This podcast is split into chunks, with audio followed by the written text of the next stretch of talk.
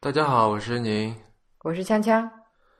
嗯，欢迎大家收听第二十六期的迟早更新。那么刚才那段这个海浪声，其实是来自一个叫做天使之路的地方。嗯，这个天使之路说白了就是一段浅滩，然后它在这个涨潮的时候会淹没在海下面，嗯嗯，退潮的时候会露出来，这样是。然后它另一端通向，就一端是海岸嘛，另外一端是对通向这个一个小岛，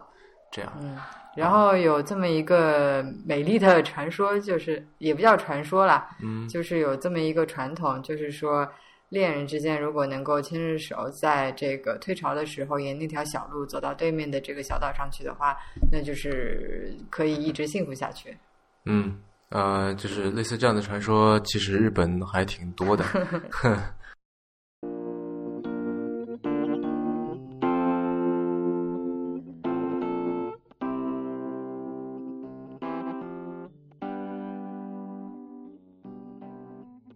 好，那我们开始了我们下半途的这个旅程啊，那然后下半途旅程其实都是在一个地方完成的，嗯也就是直岛。啊、那直岛它是呃大小七二十七个岛屿组成的一个叫直岛厅的一个中心，也是这个二十七个岛屿当中最大的一个岛啊。然后虽然说它相对来说是一个比较大的一个岛，但是上面的人口其实不多对，啊。官方资料说是三千两百，但是现在可能就更少了一点。对，嗯但是它其实，在当时就是好多年前鼎盛时期的时候，其实岛上的人口比现在要多很多的，对有有过万人。啊，嗯尤所以其是在当初由于三菱在上面开了一个冶铜厂嘛，嗯所嗯以其实各种各样的这个配套设施啊等等都建得很齐全。然后，嗯呃，鼎盛的时期的时候，这个岛上像强强刚才说的人也很多，然后其嗯实特别热闹。但现在，呃，我们看到的其实很多都是那些老人什么的在上面了对。啊，然后，嗯，就是为什么我们会在直岛这么一个小岛？其实直岛就面积而言的话，比那个小豆岛这些就别说了，就是哪怕是比丰岛都要小很多的。其实就面积而讲，它真的是一个非常小的岛，当然景色什么的非常优美。为什么我们会在这个小岛上面花了两天的时间呢？因为它本身是一个怎么说，可以说是艺术季当中的一个重点地方，因为集中了很多呃重量级的美术馆以及展品，像有一个旅游杂志叫什么《Traveler》，对吧？对，就把它列为就是一生必去的什么几个文化名胜之地。这啊那就这是我种们之这种前在之前 mystical 那 期那期节目里面有提到过一次。嗯嗯嗯嗯嗯，对，嗯、那接下来有一个问题就是说，为什么在这么一个小岛上面集中了这么多重量级的美术馆和其他的展品呢？其实这里面有一个挺好玩的故事，这里面也会涉及到这整个濑户内海艺术季的一个来源。嗯嗯，就是刚刚你提到的，在很多年以前，忘了，好像是在一九一七年的时候，那个三菱著名的三菱集团在上面设了一个眼瞳厂嘛，嗯所以从那个时候开始，这个小岛的话，其实呃，眼瞳就是它的这个主要产业之一。嗯，那个时候岛上的人口还蛮多的，但是渐渐的，就是由于这个眼瞳厂产生的污染也比较大，所以对这个环境造成了很大的破坏。所以后来那个指导厅的厅长，嗯，就是政府，它其实有想过说做一个转型，嗯就是除了这个污染比较大的眼瞳产业之外，做一些别的东西。那这个观光和教育就是他考虑的方向之一。嗯然后当时有一个事情，就是说这个著名的建筑师丹下健三嗯在那个高松市里面做了一个作品，嗯然后他做这个作品的时候，还是很早，在他那个拿到普利兹克奖之前，是在五八年的时候。嗯然后他做了一个香川县的那个县政府的厅舍。嗯，然后谁知道他做完了之后，过了这三相十当于年，是省政府啊，对的我我对的补充一下，嗯对对对，日本的这个县相当于我们国内的省。对，然后谁知道过了三十年，他拿到了那个普利兹克奖，然后瞬间就名声大振。嗯那既然香川县它拥有这个丹下健三的这个著名作品，所嗯以整个县也就跟着火了起来嘛。嗯嗯对，高松市它的首府。然后，呃，这里面有一件很微妙的事情，就是说这个指导厅它是属于香川这个县的，嗯但是呢，从很大程度上来说，它是像一个自治岛一样的。对，因为这个在日本的行政体系下面，嗯其实地方自治这一块，呃，也是这么说吧，地方权力是挺大的，嗯呃，对自己的这个内部事务有很大的这个决定权，并嗯不是说像我们这样，就是好像就是县市省这一级级就是纯粹的这个行政规划，就是说，嗯嗯呃，市长必须得听得听得听省长的这样子对。啊，然后当时的那个指导厅长叫做一个叫做三宅清廉的人，嗯他其实也是蛮有野心，然后也是蛮有作为的一个人。嗯然后他就是想做些什么事情，尤其是想在建筑这一方面能够说盖过呃香川县的那个知识，就是当时的那个县长的这个风头嗯啊、所以他就同时他也是想说给这个岛民做一点贡献，嗯，就是呃给那个指导厅的那个产业做一个转型嘛，就是从这个重污染的眼童业往这个观光观光和教育方向走。嗯所以他就找到了他的一个好朋友，叫做福武哲彦。嗯然后这个福武哲彦是什么人呢？他其实也是蛮有来头的。嗯，当时日本的一个大财团啊、那个时候还不是一个大财团，那嗯个时候还叫福武这个出版，对，嗯他是做这个教育书籍出版啊，还有一些教育培训方面的东西。嗯嗯然后这个人福武哲彦是他的好朋友，嗯，就跟他一起商量说要做些什么事情。对，因为服务哲彦它也是旁边就是一个叫做冈山的一个对地方出来的，对对对，嗯冈山和那个知道也很近，坐船的话可能就半个小时吧，到嗯四十嗯嗯分钟的样子。所以他们俩就商量着在直岛的南边，因为呃刚刚说的那个污染很严重的眼童厂是在北边，嗯所以至今大多数我们去的这些地方的话，都是在直岛的呃南面、东面跟西面，不嗯涉及到北面。所以当时这个服务哲彦作为一个大企业家，他就买下了直岛南部很大的一块地方。嗯就是呃，打算跟这个指导厅政府一起来开发南边，把它作为一个观光旅游产业来发展。嗯嗯然后服务哲彦的话，谁知道就是他买下这块地没多久就去世了，嗯，所以他的儿子就接从他这个父亲手里面接手了这个事情，开始做。嗯嗯他的儿子叫做服务总一郎。对，然后就是在八六年的时候，他们就是开始动工，然后首先做的一个东西是给，因为他们是做教育产业的嘛，嗯就是给那些呃报了他们培训机构的这个小孩子做了一块露营场地，嗯就相当于你这个去夏令营的时候可以在那边就是住啊，然后就是培训什么的，嗯游嗯玩，嗯嗯。嗯，然后服务服务总一郎这个人也蛮有意思的，他本身是一个，呃，怎么说比较狂热的艺术爱好者，嗯自己也有收藏东西啊什么的，嗯所以从那个时候开始，八六年开始，他从他的第一个儿童营地开始，他其实就已经带入了这个艺术的元素。比方说，作为一个儿童营地，他当时就已经嗯，把一个艺术家的户外装置，具体名字我忘记了，哦，就是那个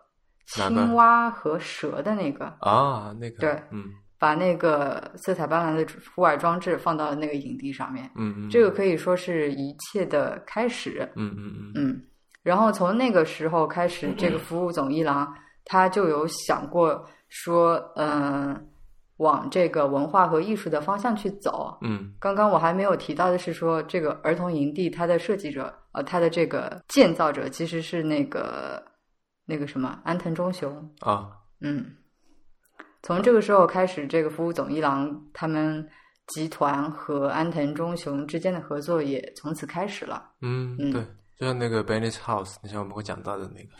对，所以这个儿童的营地是第一个，然后从此开始之后就有了这个 Venice House Museum，嗯这是三大美术馆的诞生的第一家。嗯嗯，我这里想补充一下，就是呃，这个 Benessy 就是这个集团，呃，中文叫贝乐生。然后刚才不是提到他们做呃儿童教育啊等等这些嘛，呃，所以这些听起来可能有点远，对吧？但是他们做的事情，呃，我相信在中国的这个呃初为父母，就是嗯最近啊，最近这几年这个初为呃人父人母的朋友们肯定会不会觉得陌生？他们做了一个产品叫做巧虎，嗯啊，就这个东西，呃，我知道在中国非常的火，它的整个这个从它的视频节目到一些周边，到它组织的一些活动啊等等的，就可以说是异常火爆，一票难求这种局面、啊，然后特别受小孩子的喜欢嗯，啊，就所以就是他其实是干这行的，所以呃，对，各位父母，如果你有花 钱在巧虎上面的话，其实你就在就是在支持艺术，间接的对嗯支持这些艺术项目。对，嗯，嗯，所以然后嗯，对，所以其实我 们在这里面看到的这个很多地方的名字，像这个 b e n n e s House Museum 啊，还有那个 b e n n e s House，就是它那个酒店，其实指的这个 b e n n e s 就是这家公司、这家集团公司的名字叫嗯贝勒绅。对，他刚开始，他父亲那个时候名字还只是就取他们的姓氏嘛，叫做嗯服务出版社。对，那后来他的儿子服务总一郎就把他们家公司改成了叫做贝勒绅 b e n n e s 嗯，它其实是一个拉丁文，意思就是嗯美好生活。对，对，因为这个人的理念，其实你可以看到，就是一直以来都是呃一脉相承的。嗯就是不仅是希望他的员工，包括说希望他的岛民能够拥有一个美好的生活，嗯，对吧？对，所以就是其实它呃，像刚才提到的那个 b e n n e s House，它其实也是一个博物馆嗯跟酒店的一个合体。对，然后这个服务财团，包括这个服务总一郎这个人呢，他其实对于生活嗯，这件事情是很看重的。对他不是说我就纯做一个博物馆，对吧？对对对，就我放一些跟大家生活十万八千里的一些东西放进去，然后就是你们来看看完以后，你们就回到自己的生活，嗯不是这样子的。那包括像这个呃岛上的一些，就很多这些艺术装置，其实都是跟这个、呃嗯岛民的生活岛民的息息生相活关，呃，的岛民之前的生活、现在的嗯生活、以及他们未来的这个生活都息息相关的，对吧？嗯呃，然后在这里，呃，你刚才补充完了是吧？我对于这次展览还有一点点想补充的是，昨天晚上我看了一本书，嗯是这次呃，就是濑户内艺术季的策策展人，嗯以及另外一个所谓大地艺术节的，就是呃策展人嗯叫做北川富朗，嗯他写了一本书，然后这个书有简体中文版，是清华大学出版社出的，叫做《乡土再造再造之力：大地艺术节的十种创想》。嗯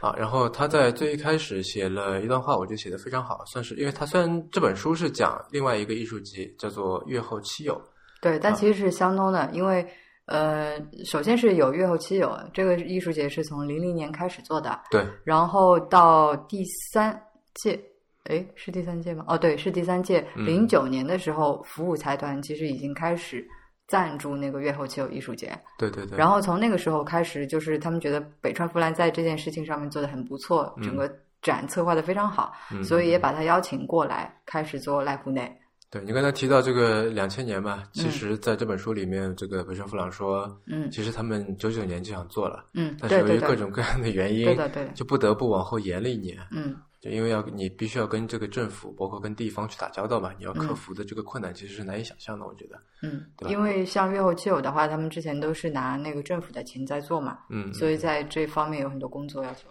啊，他们其实是自己先垫了一部分，嗯，然后再找政府，然后他们是嗯想说，呃，先垫出，然后再去找政府报销，嗯，但是就是呃，好像在就是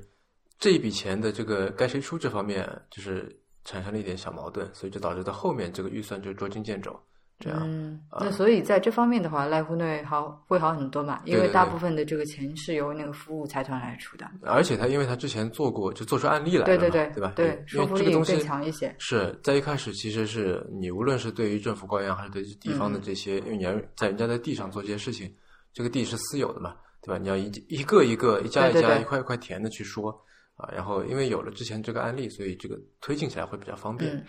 啊。然后我想跟大家分享一下，就是读一下的是这个书里面的一小段话，然后至少这个一小段话是我觉得，就是本山富朗作为策展人，在这里面就是对这个大地艺术节、对月后七友，或者说对这个濑户内艺术季，呃的，就是一个一个一个很好的概括吧。啊，我想读一下，然后以下是这本书里面的一个选段。城市一边倒的发展方式，在地方环境的危机中变得脆弱不堪。在资本主义无法追求新领地的当下，地方在双重意义上被强加以负担和牺牲，其其丰富的可能性开始被剥夺。大地艺术集就是在这种情况下构想出来的。艺术家们将土地中蕴藏的力量展示出来，在创作艺术作品的过程中，打开了当地人闭锁的性格，把外面的人吸引到这片土地上，从而使来自城市的访客和当地居民都焕发出朝气。艺术原本是表表达自然、文明与人类关系的方法，同时，艺术也曾是预知社会危机的事物，还是人们所庆祝的事物，具有庆典性质。利用这种发现性和维系人与人关系的庆典性质，大地艺术节将普通人聚集在一起。然后他还说：“呃，我想让更多的人看到这里用杉树，这里指的是这个越后奇偶地区啊。我想让更多的人看到这里用杉树做成的牢固屋梁，用弯曲的杉树板巧妙拼出的墙壁，或是因为人口减少而年年增加的空屋与废弃的学校。让艺术家把过去人们聚集的场所，把包含着一家人喜怒哀乐的地方的空虚和回忆，变成艺术作品，展现在大家眼前。”他们要赞要他们要赞美这里的生活，要唤起当地人们的自豪感，也要给来来到此地的外来者以感动。这样，作品才能真正成为艺术，才能把自然、文明与人类之间的关系清楚地展现在眼前。与其说这项工作是艺术史的延长，或是艺术家的个别表现，不如说这是在表达生活的记忆，传递浮现于现实中的时间与空间的力量。更是表达了自然赋予每一个人的生理感受。呃，我觉得这段话里面，尤其是他提到艺术家们将土地中蕴藏的力量展示出来，这个嗯其实我觉得他说的太好了，嗯对吧？我当时就是，包括我们在这个上期节目里讲到的，有一些呃作品，他嗯在展示的时候，有的时候有的时候他会去追求这个作品本身和展示场地，也就是户外，也就是自然对环境的一种和谐，对吧？然后其实我觉得他那个作品放在那里以后，可以说就 somehow 我觉得自然会变得更自然，对吧？会觉得你会觉得这个地方更更亲和，嗯然后更了解这个地方，这样，所以就我觉得他说的这个用的这个表达方式，我觉得非常妥帖。对，嗯就在这方面的话，我觉得无论是这个策展人，啊还是他背后的这个赞助人，就是服务财团，他们都功不可没。是，因为像最刚开始他们做这个，就是在贝勒申地区做这些、呃博物馆、美术馆的时候，嗯其实还是延续那些比较传统的思路，就是说我造一个美术馆，嗯然后我去别的地方呃收呃去那个购买那些艺术品，然后放在里面，对吧？嗯？嗯然后后来的话，他们开始转向就是这些 site specific works，、嗯就是说我去委托某些艺术家，嗯然后请他们到我这边来，就是根据当地的这个自然风景啊、地形啊，然后气候等等，还有包括民风，然后来就是打造属于这里。就是跟这里当地特色相结合的一个艺术作品，就是这里独一无二的一个东西，嗯嗯嗯嗯嗯所以才开始有了这个。嗯嗯嗯，然后濑户内的这个来由的话，其实也是非常的顺其自然的，嗯因为最开始的话就是在直岛南部他们买的这块地上，他们开始造美术馆，嗯然后有了就是委托艺术家来做那些户外装置，对嗯吧？然后渐渐的，就是东西美术馆和装置多了之后，他们其实顺其自然的就开始说，嗯，走出这个地区到那个村落里面去嗯，改造那些空置的房屋啊什么。因为像我们之前讲到，那个地方其实人口已经在极大的就是衰减，嗯很多这个房子被空出来了，所以他们就去改改造那些老宅。所以渐渐的，整个直岛地区的话，其实是艺术品越来越多的。嗯就是后来又看到了那个越后妻有这个成功的案例，嗯，所以就开始策划，就干脆把它做成一个大规模的艺术节。对。然后你刚才提到了，就是对于这个地形等等的等等的这些对利用啊，呃，我觉得可能在这里需要稍微提的两个呃美术馆，嗯你刚才说了三大美术馆嘛，嗯哼对吧？嗯、其中一个叫做地中美术馆，然后这个其实非常有名了，嗯呃，因为它是安藤忠雄的设计，然后这个刚才说到的北山富朗其实是地中美术馆的馆长，嗯啊，那么我呃，另外一个是李宇焕美术馆，然后李宇嗯焕是一个呃，怎么说，韩裔日籍的一个艺艺术术家家啊，对他就是很很，他虽然是韩国人，但是他很小时候就去日本了，对对这样对，呃，然后呃，那里面是他的，就李宇焕美术馆是李宇焕这位艺术家的第一个个人美术馆，然后这个美术馆呢也是安藤忠雄设计的，对，然后包括刚才说到的这个贝勒生之屋啊，也是他设计的。嗯对，然后关于安藤忠雄的其人其事以及其作品，我们呃会在接下来的这个节目里面，这个讲建筑和讲美术馆的这两集里面来讲嗯讲。所以就是在这里面，我们我们就略略的一提啊。嗯、地中美术馆其实它是一个，就它都要都要地中了嘛，对吧？就是在地的中间，就它是一个埋设在地下的那么一个美术馆。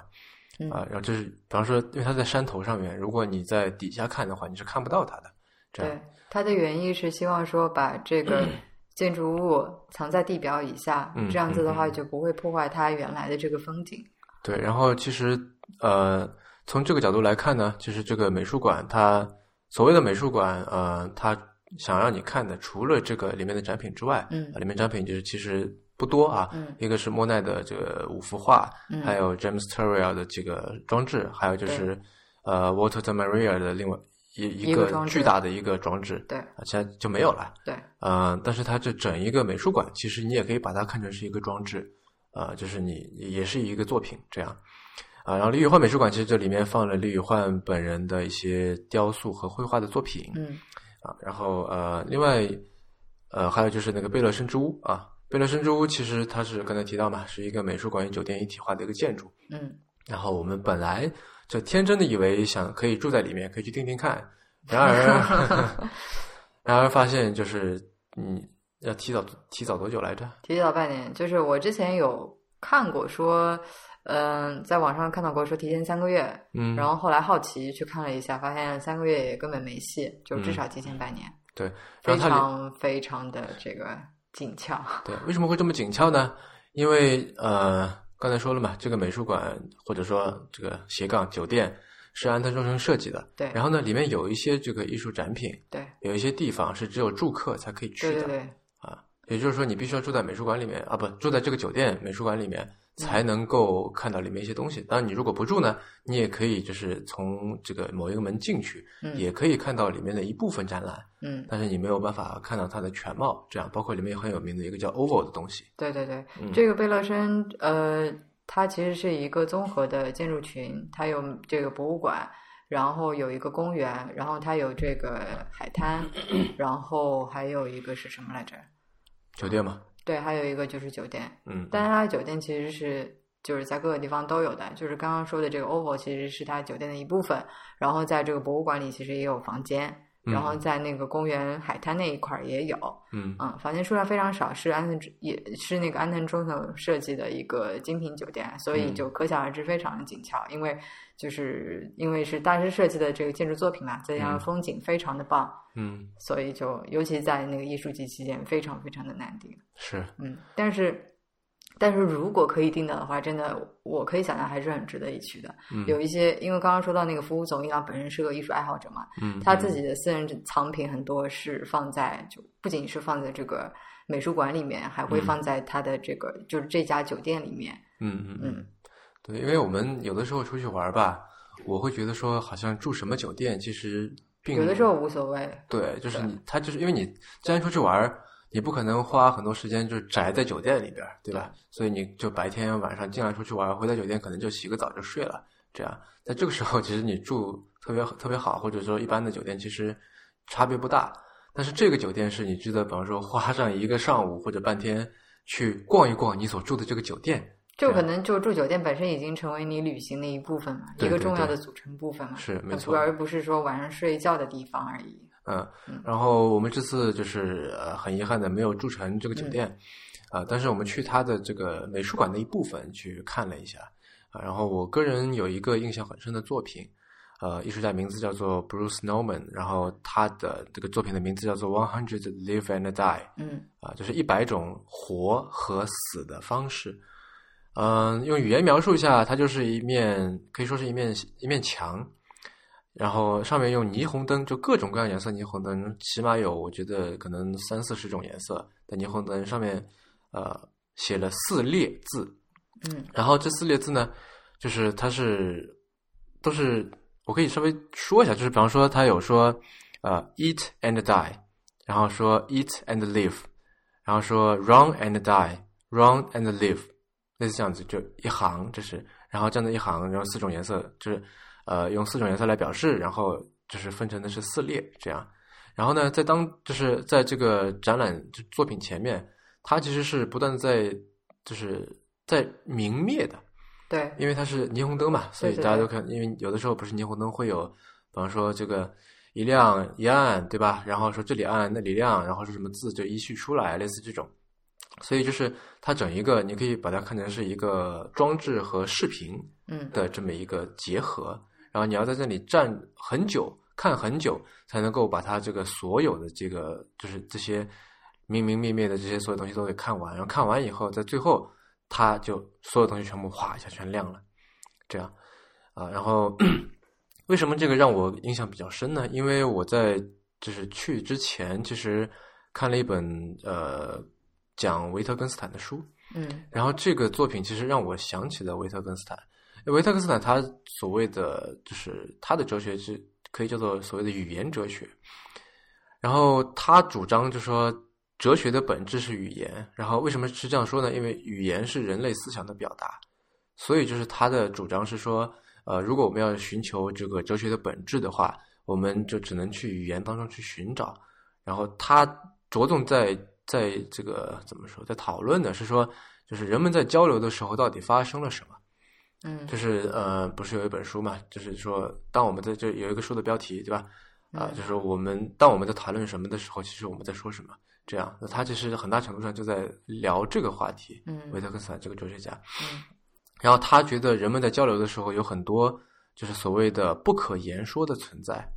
然后他的名言是说，呃，就凡是能够说的事，能凡是能够说的事情都能说得清楚，而凡是不能说的事情都应该表都应该保持沉默。这样就是所谓的对不可言说之物必须表示沉默这样的。对，听上去有点像废话哈，但其实就是呃，他觉得人类烦恼很大的根源就是 说试图在呃对于那些不可言说的事物进行言说，嗯这样哦，呃，这样然子后我就明白为什么我在录节目之前这么烦恼了，因为我觉得很多艺术家以及很多作 品是不可言说的。嗯，对对对啊、然后就这个说到这个呃，Bruce Norman 这个作品啊，嗯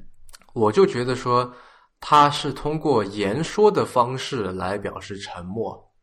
嗯为什么这么说呢？就是他这个作品就叫做生与死嘛，嗯，对吧？一百种生与死。对，然后呃，它这里面其实是非常简单的，嗯它甚至还有就是 live and live, die and die 这样的。嗯 die and 除除 live 此之外，你能不能再举一些它当中的这个 live and die 的方式？我看看啊，作品很多呃，因为他那个地方是不准摄影的对对对，啊、然后我是在网上找了一些图片，嗯，就比方说这个 shit and die, shit and live，就说大便并且死去，大便并且呃活着，然后 peace and die, peace and live，然后 sleep and die, sleep and live, love and die, love and live, hate and die, hate and live，嗯呃 speak and die, speak and live，然后 lie and die, lie and live，嗯，所以他举的都是呃特别生活化、特别日常的一些对行为。对，嗯然后就除了这一些就是所谓的动词，对吧？嗯就是什么还有 tell and die、tell and 嗯 live 之外，它还有一些，比方说 yellow and die、yellow and live 嗯，这样的嗯嗯，啊，所以就是这个还蛮有意思的。是，然后呃，我想说的是，呃，包括还有一些，比方说状态、sick and die、sick and live，嗯还有 well and die、well and live 嗯嗯这些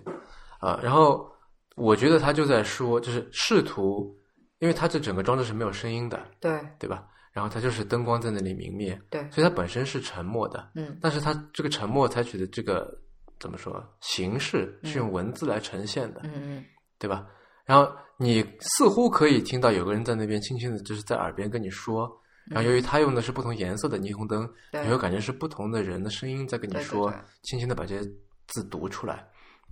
对吧？所以我觉得这个就有一点说，就是所谓的我再读一遍刚才那个维特根斯坦的名言：凡是能够说的事情都能够说清楚，对吧？这这不是很简单吗？就是嗯 eat and die，、是吧？eat and live，是吧？吃并且死去，吃并且活着，这还不够简单吗？这是能够说清楚的事情，对吧？凡是能够说清说的事情都能够说清楚，而凡是不能说的事情就应该沉默，对吧？嗯，你明白我想表达什么了吗？我知道。嗯，对，就是这个作品，呃，当时在在他前面我站了很久，嗯啊，然后，然后就它这个整整个呈现方式，它是在一个类似好像一个下沉式广场这么一个地方，然后你在旁边有一圈这个螺旋的楼梯，你沿着这个楼梯走下去的时候，你边走边会看，但是那个时候由于远嘛，所以你嗯看不清楚的那个到到底霓虹字是什么。等到你走到跟前的时候，发现全部都是各种呃生存并且死亡这样的方式。然后这个方式呢都是很简单的词，嗯对吧？你就会就我当时脑子里就砰的一下就跳出来，就是哎，这不是维特根斯坦吗？嗯这样啊，嗯，这个装置给我有一种很虚无的感觉。嗯，所以我就说，它是一种通过呃言说的表示，言通过言说来体现沉默嗯的这么一种一种姿态，嗯，是吧？而且我觉得它的这个媒介选的很好，就是用霓虹灯的这个形式来展现。嗯，这个艺术家其实很有名，然后他其实在这个现代艺术的这个历艺从艺术史上来这个角度来讲的话，嗯其实是一个非常重要的人物。嗯哼嗯，然后他其实用很，你可以叫他是什么一个霓虹灯艺术家，嗯他有很多很多作品都是通过霓虹灯这个、嗯这种介质来呈现的，对，嗯嗯嗯，对我来说的话，这整个博物馆博物馆里面馆藏很丰富啦。然嗯后它今年的主题叫做 social commentary，嗯呃，中文翻译做这个社会社会看法还是什么啊？社会眼光。嗯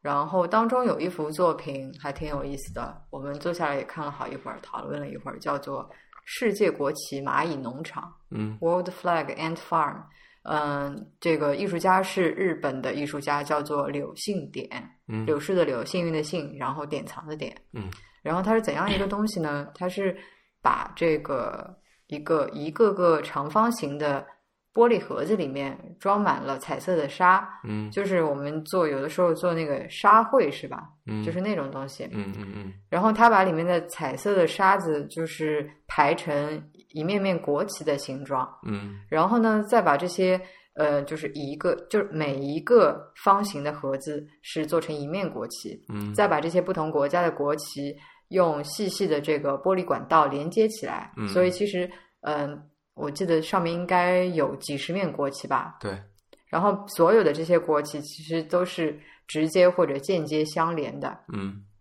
然后完成这个之后，他把一群蚂蚁放到里面去。呃，可能我这里想解释，就补充一下，什么叫做 OK 蚂蚁农场？嗯嗯对吧？就所谓的蚂蚁农场，其实是一种就是呃，怎么说呢，给小孩儿做自然教育用的一种东西。嗯也就是说，它其实，在两片，其实你刚才说盒子其实不是很呃恰当，因为它是两片，就它在两片玻璃中间，嗯嗯是吧？有一个一层薄薄的空隙，嗯然后呢，在这个空隙里面放上沙土，嗯然后你再把蚂蚁放进去，然后这个时候，因为蚂蚁会在里面做做巢嘛，对然后你就可以通过这一层侧面来看到说，哦，蚂蚁的巢原来是这个样子的。有蚂蚁会在那边就就四通八达的做那做它那个巢，然后你可以看出啊，这里是比方说它产卵的地方，啊，这里是它储藏食物的地方，然后就因为蚂蚁就蚁穴这个东西本来在地底下嘛，嗯它就是像一个切面一样的把它做出来了，对吧？所以然后一般来说用的是一些呃，我知道有一些沙土的啊，嗯还有一些用凝胶的，就是那种、那种 gel 来做的。嗯，然后它其实是用了，就是你刚才说的这个彩砂对。来做，嗯然后他就把蚂蚁放进去呢，就像你说的，这个蚂蚁接下来开始会这个挖路，然后这个筑巢，对吧？嗯嗯嗯所以渐渐时间久了之后，你就可以看到，在这些彩色的沙做成的国旗当中，形成了一些，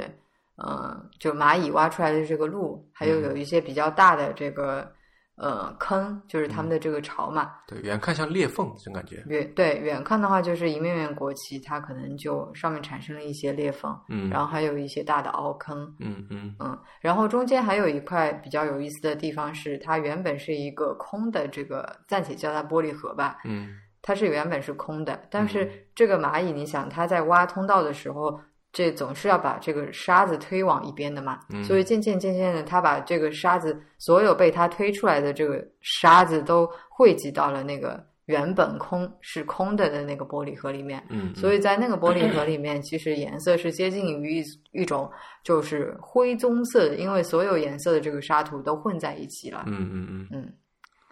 对，然后看到这个，然后看到了这这一面面怎么说呢？可以说带有分裂裂缝的国旗，旗，对，呃，然后又看到这个国旗与国旗之间就是呃细细的这个相连，嗯又看到了最中间的那一大堆，这个嗯就是从各个国旗当中取来的这个细沙沙子嗯混在一起啊。然后其实我是想到了，就是最怎么说呢？啊，嗯我觉得这幅作品放在今年或者说近几年吧，特别应景。对对，尤其是联想到一系列的这个社会政治事件，对，比方说这个英国的脱欧，对吧？比方说这个恐美怖国主大义学的里面嗯对美国大选恐怖主义的抬头，比方说这个某个要在美国和墨西哥之 间之间住一座住一个住住长一条城墙的 人，对吧？啊，然后再想到呢，比如说中国或者说嗯印度，对吧？呃，俄罗斯等等，就是这些就。菲律宾，对，类似这种各种各样的这些呃内部外部的种种种的这个呃分裂，嗯，然后突然又觉得想到这说一期敏感词好多，还好吧啊、然后再想到，因为这个是存在的嘛，对吧？嗯，啊感觉某个平台要上不了了，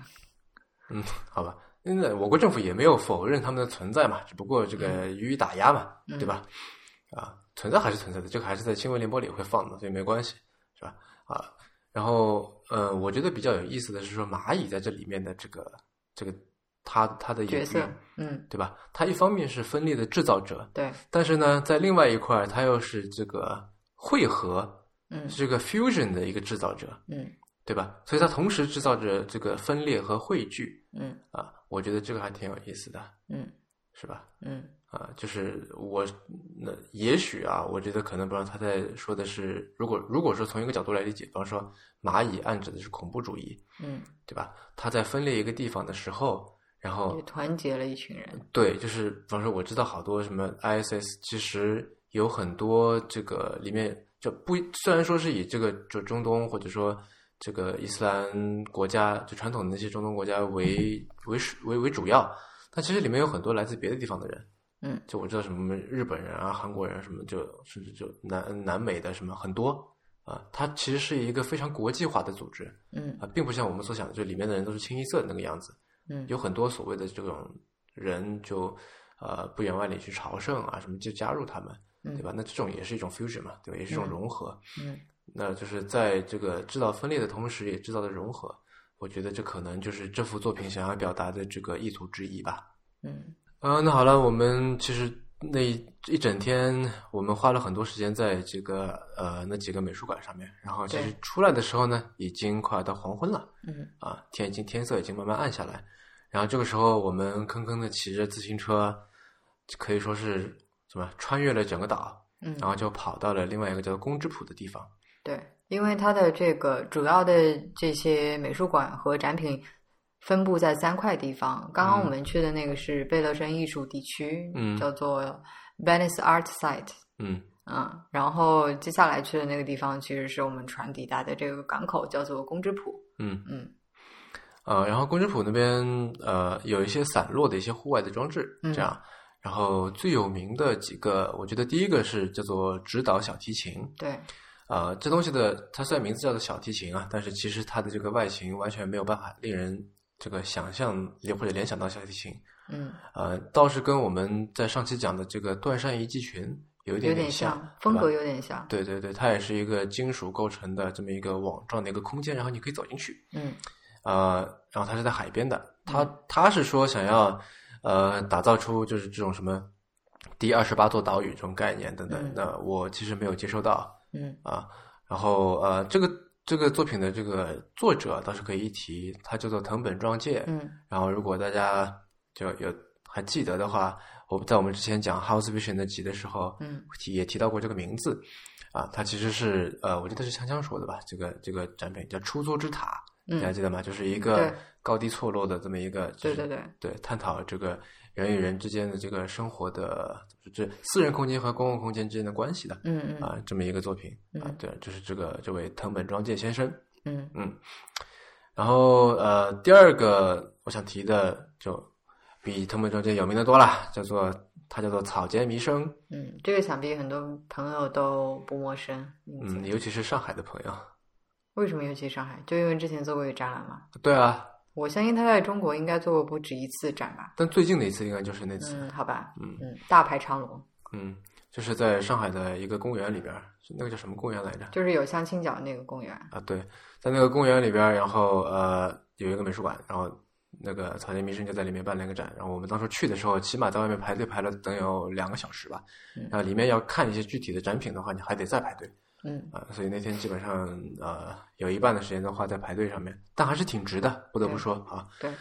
那草间弥生其实是一个呃蛮有争议性的一个一个艺术家，或者说他在之前吧，那、现在大家都已经接受他了，嗯对吧？在之前他其实蛮有争议性的，然后。呃我们经常说，所谓天才和疯子只有一线之隔嘛。嗯，我觉得在他就身是一个上，很好的例子。对对对，呃，其实他，我记得他是被诊断出其实是患有一定程度的这个精神疾病嗯的，嗯，没错。啊呃，就是而且很早就有了，其实、嗯就你可以说他是一个疯子，嗯但是呃，也不得不说他的这整一个呃，就他的一系列的这个艺术作品，嗯呃，也是怎么说，我觉得非常有价值的。他，你可以说他是一个画家，嗯因为他其实，嗯，他的话我该怎么说？好像觉得很难评价，对吧？这一方面你会觉得这手法就是拙致的，嗯是吧？像一个孩童的作品。嗯啊、他前段时间刚刚出了一本绘本，就是《小美人鱼》，就安徒生那个《小美人鱼》。然后你去看的话，就也许会觉得说，我靠，这东西我小学两年级就能画得出来了。但是呢，你如果真正去想，你小学两年级是画不出这样的东西来的，对吧？因为它里面所蕴藏的那种呃阴暗，所蕴藏的那种力量，嗯我觉得不是一个就是呃小学生所能画出来的。所以就是这种有点童稚的这种笔触，加上一个非常沉重的主题，嗯啊，然后呃，我觉得也许就是呃草间弥生他的一个特色，这样，所以这本书可以说是一个负能量版的小美人鱼吗？嗯，也不能说那种小美人鱼。呃怎么说呢？因为这个故事本身是一个比较积极的故事嘛，我觉得，对对吧？对是啊个，歌比颂较爱感情人故事，对，嗯所以我觉得你很难用一种就，如果它主线情节是这样的话，你要怎么样去负能量它？它的画风啊，嗯、嗯，可以那么说吧，嗯然后这个草间弥生在这次这个呃濑户内艺术季，虽然呢它只有两个作品，对吧？嗯一个是就是在这个宫之浦地区的一个叫红南瓜嗯这么一个东 西，对，那它就其实就是一个红南瓜，就红色的一个南瓜装置，然后上面面有黑色的圆点，对，然后你就是可以它钻到标里边志去，嗯嗯然后里边呢也是一个非常一一派非常迷幻的景象，嗯然后有各种各样的彩灯在那里啊，然后呃，另外一个东西叫做黄南 瓜，是在这个呃贝勒生美术馆的附近的。对对对然后这个景象其实就就可能说是可能算是最有名的一张照片之一了。对，就是这个在嗯黄南瓜的话，几乎是感觉已经是成为指导的标志了。就很多不仅仅是指导，包括整个艺术季，嗯你看到它的这个官方的宣传报、呃宣传海报啊，什么嗯照片上面都会是这个镜头，就是在一个长长的，这个其实是是一个码头吗？还是对，是一个码头，对吧？一个小小的码头。就是也不叫码头然后吧，就是一个一条从岸上伸出去的一个站台，这嗯样。 ，OK，是一个站台。对，然后在这个站 台尽头外面的话，就是一片一望无际的这个蓝色的大海，对吧？嗯然后在这个海天一线中间是一个明黄色的而且很大的大一个南瓜，嗯对，嗯然后上面是它这个标志性的黑色的点点。对，然后虽然说这个草间弥生只有这两件作品，嗯，然而呢，然而呢， 我觉得草间弥生是这这次艺术季当中存在感最强的一个艺术家。嗯，为什么这么说呢？为什么这么说？因为我觉得跟他的这整个艺术风格有关系，嗯呃，当然跟他的名气也有关系啊。我觉得他的这个艺术风格是可以被应用到很多场合里面的。嗯然后不得不说，草间弥生是我见过的，嗯就是在他这个等级里面啊，嗯商业化潜力最大、商业化程度最高，嗯然后也最容易被普及的一个艺术家。比方说，我们这次看到的这个，就你去上这个岛上，你看到这个公交车啊，还有这个你去岛上的船上面，都是一个个点点圆点嘛。然后呃，这一眼就看出，哎，这是草间弥生，对吧？这基本上你在一个地方说看到鲜艳的一个底，然后上面是大小不一的一堆圆点，然后你就觉得啊，这是草间弥生，因为它已经怎么说，基本上符号化了。嗯然后由于它的这个这个可视性非常强嘛，所以就是草间弥生的周边特别的多，嗯从最普通的，比方说可能一两件 T 恤，对吧？就这些别的艺术家也有，嗯，然后南瓜到摆件，嗯，南瓜摆件，对对对，就是它这个南瓜本身就被做成了大大小小各种各样的，从手机挂坠嗯到什么正纸，嗯到然后可能像什么一个一个柚子那么大的一个模型等等、啊都有卖，然后还卖的奇贵无比。嗯那个柚子大的那个南瓜，我记得好像人民币差不多要几百一千块钱，我记得嗯啊。然后除此之外呢，还有一些就是从这个什么书签啊、笔啊、杯子啊，然后什么贺卡啊、毛巾等等，就我从来没有见过哪一个艺术家的周边是出的第一品类如此之多，嗯第二数量如此如此之多的。嗯啊，然后呃，叫什么杯垫啊、贴纸啊、本子等等。你因为这个岛上有就是这个艺术季的官方商店嘛，然后你进去，它专门有一个角落，就全部都是草间弥生的东西。然后日本人不是比较会玩那种什么某某限定嘛，嗯哼，它有些东西就是不是只有在直岛上面才能买得到的草间弥生的商品。 然后其实我蛮想买的，可是因为太贵了，就可能一个手机绳，呃，就或者是一个钥匙扣，然后真的是就是像栗子那么大的一个南瓜挂坠，然后人民币可能一两百，我觉得啊、太贵了感觉，所以就结果没买。然后买了一盒南瓜饼，啊，也也是就是外面全部都是这个黑这黑红。黑红黄配色的这么一个东西，然后每一块饼上面它就脆脆的那种饼干一样的东西，啊，每一块饼上面还印了就是不一样的图案，然后都是草间弥生他自己画的一些图案。嗯这样就连饼干都可以。是啊，就你想哪一个艺术艺术家出过饼 干？我是没有想到哪一个艺术家出过饼干嗯啊，而且还是这么定制化的嘛，对吧？嗯然后啊，而且而且关键是，就是它这个南瓜这个词刚好是一种能够吃的东西啊。除了这个这个饼之外，还有比方说我们去的那个中澳美术馆，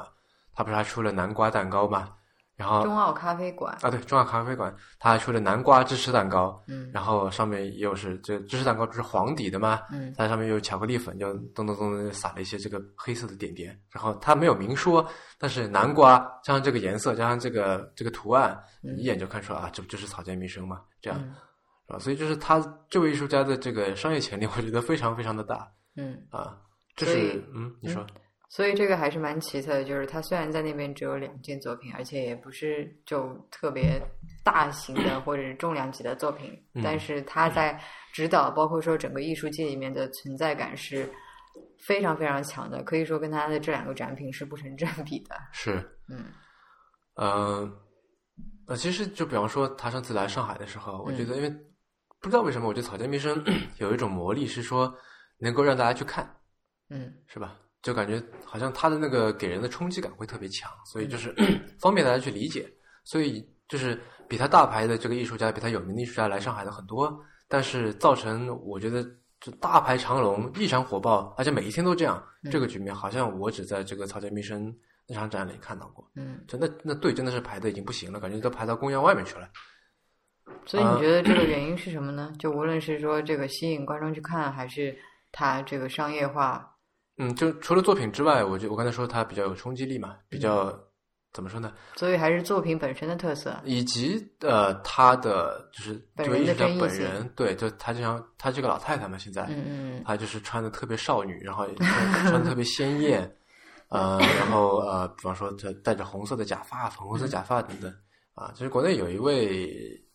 女士，嗯，陆荣之，呃对，跟他的风格有点像啊。我不知道，反正是谁谁谁谁，就且不说吧。反正、呃，就是这两人放在一起，我真的感觉跟姐妹一样。嗯，好，那我们接下去往下说。看完这些东西呢，基本上天也黑了，然后我们骑着自行车吹着海风，晚上特别冷，去吃了点热东西，吃了个饭，然后呢就跑到一个地方叫做钱汤。嗯，这个所谓的钱汤，就金钱的钱啊，钱汤的意思就是说，在日语里面其实是公共澡堂的意思。嗯。然后这个钱汤呢，叫做 I love 汤，对，然后这个 love 是就爱是英文字母的爱，然后这嗯个 love 是一个红心，就一个对心形。嗯，然后汤是汉字，嗯但是呢，由于这个汤这个字，其实在日语里面 读成 you，嗯所以就是这整 个这整个如果是日本人来读的话，就是 I love you 嗯这样。然后他其实是在致敬，哎，那个是谁来着？就是那个 I love New York，就是 I、一个红心 N Y、嗯那个艺术作品嘛，对吧？嗯然后这个作这个艺术家叫做大竹伸朗啊，然后这个指导前汤呢，它其实就是个公共澡堂，那你真的是可以去进去洗的。然后我们由于种种原因，嗯，就没有进去洗。但是呢，呃， 种种原因。 啊，其实也就一种原因，对吧？就是你不想去洗，那好吧，我依然觉得非常的奇怪，就在一个小小的澡堂，然后你就赤身裸体的就跟对面的人大眼瞪 小眼，然后我们就看了一些图片，就其实没有进去，但是这个我们可以在这里面，既然提到了它，呃，我可以跟大家略说一下这个里边的这个场景啊。当然，我因为我没有看到，但是在外图面片也可以说一下。那我先说里边吧。里面呢，就是说这个跟一般我们所看到的那些澡堂子是完全不一样的，嗯是一个非常魔幻的一个澡堂。然后它每一个可以说是细节吧，它这个洗澡的地方每一个按压的把手都是透明的，然后里面写着字啊，或者说里面有什么花瓣什么什么，然后在这个泡澡的这个池子底下，就它那个瓷砖，呃，或者它这个瓷砖是一个叫做 Enex 的一个公司做的，嗯然后这个公司它在这个它是以它在日本国内的市场就是市场份额瓷砖市场的份额里面是占第一的，所以是个嗯嗯很大的一个瓷砖厂。嗯，然后因为它在烧砖方面很有这个经验很有嘛，名。嗯所以这次这个钱汤里面的所有的瓷砖、所有的烧制等等，因为他做了很多很多的这个定制化的事情嘛，嗯都是这个 Enex 来负责跟他协助的嗯啊。然后他这个泡澡池底下那个瓷砖呢，都是上面的各种呃美人美女图 啊。然后他那个换椅换衣服的椅子下面有一个 LED 屏，嗯，是椅子上面就是放着一就在放着各种各样的视频这样嗯嗯啊。然后还有他的厕所啊等等，就是都是你可以说非常具有想象力，非常就简直是在感觉我该怎么说，可能是在横尾中则的画里面才能够看到的。对，这样然后非常颜色非常的鲜 艳，然后嗯颜色也非常的多，就这样子混杂在一起，但是你让你又不会觉得说很乱。嗯，然后他的这个这细节异常之多，嗯我都觉得就是可能你在里面要花个可能一小时才能把所有的细节都一一的给看完，对这样。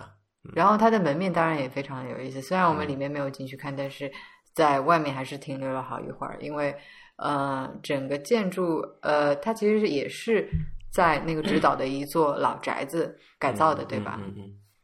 然后这座房子原来是服务走银廊的，然后他把它捐出来了。嗯嗯，然后怎么说？我觉得就是 这位艺术家大竹生朗的一个特色，就是我觉得他就是捡破烂儿的，然后把各种破烂儿捡过来，然后就放在那边，就 somehow 就把它拼贴成了一个，就是让你觉得非常震撼的艺术作品。这就是嗯艺术家的魅力。嗯所以就 anyway 讲回来，就是他真的是把很多呃原本废弃的东西旧物再利用，然后拼贴在一起，做成了嗯嗯嗯这个钱汤。比方说，都有一些什么旧物呢？就是房子里面拆下来的老瓷砖，对吧？嗯嗯在它的门面上，我们可以看到各色各样的，其实花呃这个图案花纹非常漂亮的老瓷砖，嗯，然后还有在它的这个呃店名上面是有一个，就正中央是有一个霓虹灯嗯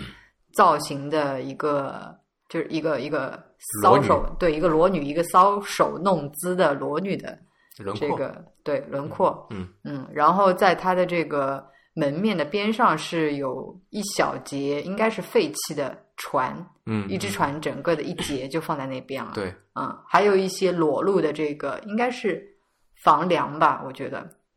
然后就是非常的破损，上面的这个石灰啊都是掉下来的，嗯然后里面的钢筋也就戳出来了，他就直接把那么一节其实是呃很破很旧也很难看的一节房梁直接就这个放在上面了，对，哎，你说起这个，我想起就是他的那个，就是进去男澡堂和女澡堂，就是在一个很大的共用空间里面了。对然后为了区分这个男女呢，他在这当中竖了一竖了一一个一堵很高的墙嘛，对对对，所以你是就男澡堂是看不到女澡堂的，嗯，废 话。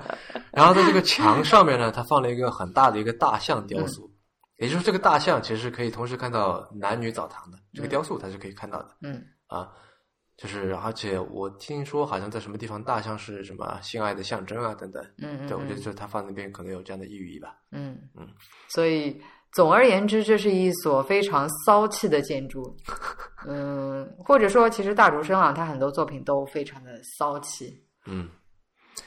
呃，然后在这里我想介绍一下大竹山朗这位艺术家，嗯就其实他在国内可能就是认知度没有那么高啊，嗯嗯啊，他其实是呃，他年纪其实不小了，这个人。然后呢，像你刚才说的，他有一个作品特色是经常使用一种废弃品，嗯就捡除了破刚烂才儿说的那些，就对你说捡破烂儿也好，啊然后像什么用一些现成的嗯杂志啊、广告啊、对宣传单旧照啊片什么，啊，对对对，这些啊，然后呃，他他的作品其实，在海外，就在欧洲、欧美那边，这个评价也非常的高。嗯啊，因为他以前在英国待过一段时间嗯啊。然后，其实我觉得大竹上呢也是一个很有这个商业潜力的艺术家，嗯因为就除了这个草间弥生之外，因为草间弥生，我怀疑很多事情都是不是他自己做的，嗯，对，对吧？他可能就背后有一个团队，然后呃，就是怎么说呢？就是或者说跟他签了约或者签了代理，然后人家去开发，嗯嗯所以这是草间弥生本身，虽然他的作品很有想象力，但其实他的那些作品，我觉得其实呃，其实一般，对吧？我觉得不是特别有想象力，很多时候是呃，不是作品，说刚才说错了，周边不是很有想嗯象力。然后大竹生朗这个人呢，呃，他经常他做的事情是，他经常跟一些他的艺术家朋友嗯去做一些 crossover，嗯比方说森山大道就跟他哦出过文化衫。啊啊，然后呃，三山大道，三山大道跟那个优衣库，我记得差不多在十年前也出过一个 UT 系列，我还买过那个。嗯，我记得他是那时候 UT 找了一堆这个比较有名的艺术家嗯啊来做的啊，然后比方说他跟那个就大竹伸朗跟坂本龙一，嗯还有跟那个呃，就坂本龙一在早先是一个叫做 YMO 的团体，嗯叫 Yellow Magic Orchestra，、嗯就是黄色黄色魔术交响乐团。嗯啊，呃，另外两位成员叫做西野晴臣和高桥幸宏。那么呃，他们就是出过一，就他给坂本龙一出过一堆这个这个文化衫，嗯然后正面写 techno，然后嗯背面写 pop，、就其实 是这个 YMO 的，就是他们的这个艺术类型吧。嗯啊，然后这个其实，在钱汤里面也有，就是大竹上朗做的什么文化衫啊、嗯嗯，毛巾啊、洗发水啊等等那一大堆。对，啊，然后它还有一种很特别的一种字体，我觉得就它在到处都是使用这个字体的对对对，啊，是 一个一种非常锐利、非常硬朗的，然后线条也比较粗的字体。对。呃，然后顺便一提的是，就是这个艺术家和温泉的合作，其实这不是同一个，或者说跟浴场的合作，这不是第一个。嗯啊就是呃，日本还有个很有名的温泉叫道后温泉，它是这个《千与千寻》里面的那个钱汤那个原型，啊然后他是找他在去年到今年做了一个就是 crossover，是跟全川石花做的，这是一位拍摄人像的艺术家，嗯他也是这样，就里面做了很多改装，然后还就全山石花还设计了浴衣啊什么什么的，这个这洗澡和艺术这个结合，可能在日本算是做的最极致了，我觉得。嗯，所以刚刚我们讲到的这个指导前汤的话，其实是嗯、在指导一个叫做家计划的这个项目当中的一个。对对，它的所谓的家计划呢，就是呃，把这个指导里面很多空置的破烂的老房子，经嗯过艺术家的改造，然后就是嗯、怎么说呢，焕然一新，就对是变成一个艺术作品。就比方说大竹伸朗，他他就是改做了一一一家，我记得什么牙科医院、牙科对诊对所，对，然后在里面就是装满了从各处捡来的这些呃破烂儿破烂儿，就就招牌啊，什么一个车轮啊，呃，嗯也跟那个钱汤那个钱汤一样，上面有一只船，比方说嗯，还有一个从不知道从哪里这个，好像是说是从一家这个停业的柏青哥店里面，就小钢珠店里面捡来的一个巨大的这个自由女神像，嗯，对啊，对吧，就把它放到一起，对。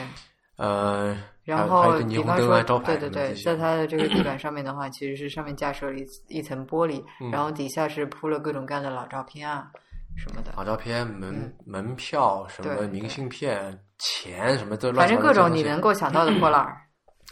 对吧？啊、还有是他在就顺便一提，他的那个丰岛上面还有个东西叫做针工厂，嗯对，他就把以前一个制针的工厂，就是做那个缝线的那个针啊，嗯，那个那个工厂把它上面的屋顶什么全部都掀掉，就是对，剩下留下轮一廓个，架子。对，然后从很远的地方运了一艘废弃的船过来，然后把那个船翻过来，扣在这个这个就摆放在倒扣在这个场地的中间，嗯就叫做真工厂，这样嗯，所以他是一个啊、呃什么垃圾艺术家，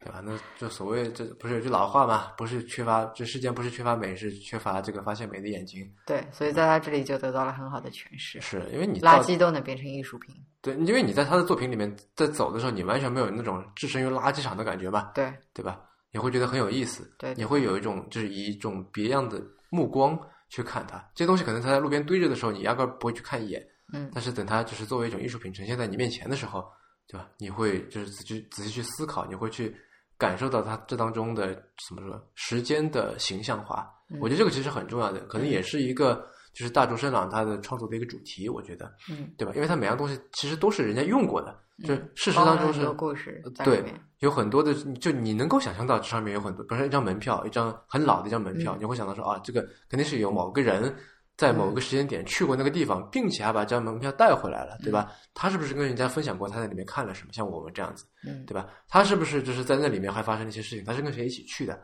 你会一直不住产生这种联想，所以看这个大竹生朗的作这个作品，你会觉得说在听他说故事，或者说在听他说一大堆这个喃喃自语的故事的片段，嗯对吧？就是一个接着一个，然后你会觉得置身在一个由故事搭建出来的空间里边儿，嗯也就是我刚才说的所谓的这个时间的形象化，对嗯，吧？所以我觉得他的这个作品反倒应该叫做 Stories House。嗯，那嗯这是这是另一种的 stories 嘛，对吧？嗯它是借助物，那另外一个是借助某些装置艺术，这个投影啊等等来呈现。嗯啊，呃，然后说起刚才那个家艺术，呃，家计划，对吧？嗯，家计划其实还有一些很多，就好几个。那对，总总共是有七件，我记得现在开放出来的。嗯嗯。然后家计划里面令我印象最深的一个东西叫做护王神社。嗯，为什么呢？呃，因为首先它真的是在一个神社里边的，啊嗯，对，它是在一个山上。说实话，就是你要去到那个神社的话，还是要爬一一小段山路的，嗯没有那么容易。嗯然后可能就是中国的朋友不太明白神社到底是干什么的。就神社呢，是日本的一种教，叫做神道教的一个宗教场所。嗯然后一般人去神社，就神社里面会有巫女，嗯就可能在二次元这个领域我们看的比较多哈，那种巫女的装扮，白红相间的这样的这个衣服。就然后呢就是那个《犬夜叉》里面的那个啊，对对对，那个叫什么来着？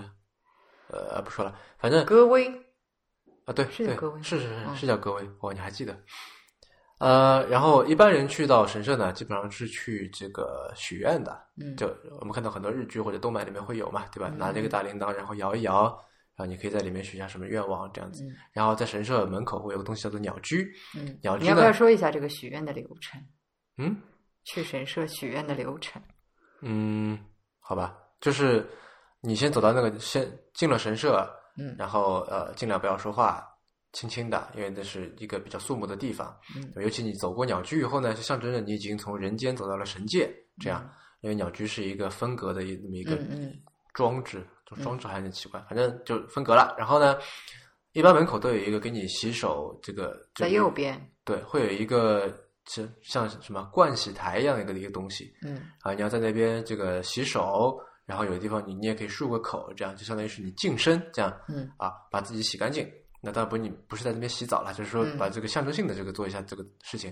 然后走到那个就是许愿干什么？走到那个神社门口，嗯哼神社门口呢一般会有一根长长的绳子垂下来，很粗的，然后上面是是铃铛，下面呢是一个钱箱啊，你可以就是扔一个硬币到那个钱箱里边儿，然后呢摇一摇那个绳子，然后摇的这个绳子的时候，因为它上面是铃铛嘛，很大的铃铛，嗯对就会发出叮铃咣啷这样的声音，嗯这个时候就是说跟这个呃神灵说，就是我到了，钱已经给了，对吧？嗯然后这时候呢，你就拍两下手，然后双手合十，许下你的愿望，嗯这样就基本上许许愿是这么一个流程。嗯，哎，所以就比方说你在中国这边，呃，你到你到庙里面还是寺里面，你去许愿的时候是讲究一个还愿的，就万一你的愿望实现，你要你是要去还愿的。嗯那在日本的话，神社里面的许愿有这个流程吗？诶，这个我还真不知道啊，啊、但是好像诶，让我想想看啊，好像是有那么一点点的。嗯呃，我现在只是凭回忆在说啊，可能说错了，就是请朋友们纠正我。在神社里面，这个许愿呢，还有另外一种形式，嗯叫做绘马。绘是这个绘画的绘，马嗯就是一匹马的马。嗯所谓的绘马，它不是马，它是一片小小的木板。然后，啊对，它是一片小小的木板。然后你把就是你把你的心愿写在这个上边儿，比方说我要考上东京大学这样，嗯然后就写下来以后呢，挂在旁边那个架子上面。啊，对你，我们不是在那个天使之路里面看到有贝壳做的对面对对，吗有很多很多地对方都有。对，然后写下来以后，就你比如说写下你的名字什么什么的，嗯好像是说你这个我没记错的话，说你完成了这个愿望以后，你要回去把这个绘马拿下来再烧掉嗯还是怎么样的？对，嗯就也有这么一个闭环吧，我记得。嗯好，那说回到这个护王神社上面来。嗯，荒神社呢，其实它是分成两块两个部分，嗯你到了那里，然后就首先你要爬很爬一段山路，这样到了那个山顶上，对然后那个人会跟你说说先看这里，再看那边，对，有两个点。然后先让你看的呢，其实是一个像木凉亭一样的一个东西啊。然后在木凉亭之前面，就是你跟木凉亭中间呢，会有一大片用白色石块，大概是像拳头那么大的这个石块，这个铺开来的一块区域，然后它用绳子这个拦开来了，说就是让你，就是第一让你不要走，然后第二告诉你说这里面就是神的区域了，这对样对，这里面就是神域，然后在这个神域前面的话，其实是有两尊这个石狮镇守的，嗯嗯，然后在这个石块里面呢，就是这个神居住的地方了。嗯，两其实它是分成两个部分的，嗯叫做拜殿和本殿。嗯那所谓拜殿，就是凡人你可以过去参拜的地方；那本殿是凡人不能够进去的，因为是神居住的地方。对，然后在这个拜殿跟其实这个外形上面就看上去是一个木头做的凉亭，嗯然后这个拜殿是在前面，本对殿是在后面。嗯，然后在两个殿中间的话，它是有台阶相连的。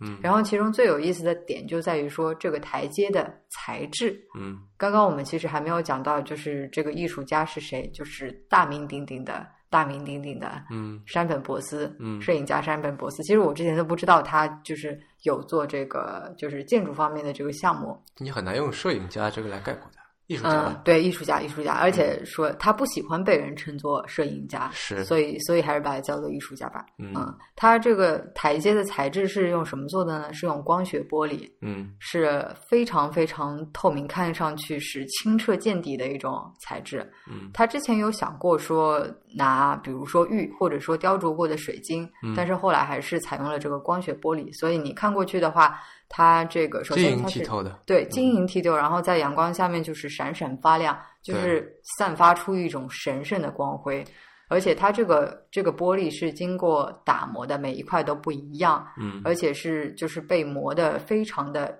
圆润，就是嗯完全没有棱角的。很有冰的感觉，对对对对对对，嗯，你说的蛮对的，就是很有冰在阳光下面被照了一段时间，稍稍有一些化掉的那种感觉。嗯嗯然后呢，它这个就其实你刚才说一块一块，其实呃，我觉得它还有一点是说它这个体量很大，嗯，它那个玻璃实际上是非常厚重的。对对对，呃，我觉得就是它的这个台阶啊，这个嗯从尺寸上面比我们一般看到这个楼梯台阶嗯还要大，嗯对吧？所以它整一个是由大块大块玻璃长条形的这个大块的玻璃所堆砌出来的一个一个窄窄的一个台阶这样子。对，然后由于它本身的这个材质本身是透明的，啊嗯我说的有冰一样的感觉嘛，嗯加上它这个体积又很大，所以就会有一种视觉上的冲击，对就是它一方面是很轻，但是一方面又很厚重，对对这样子。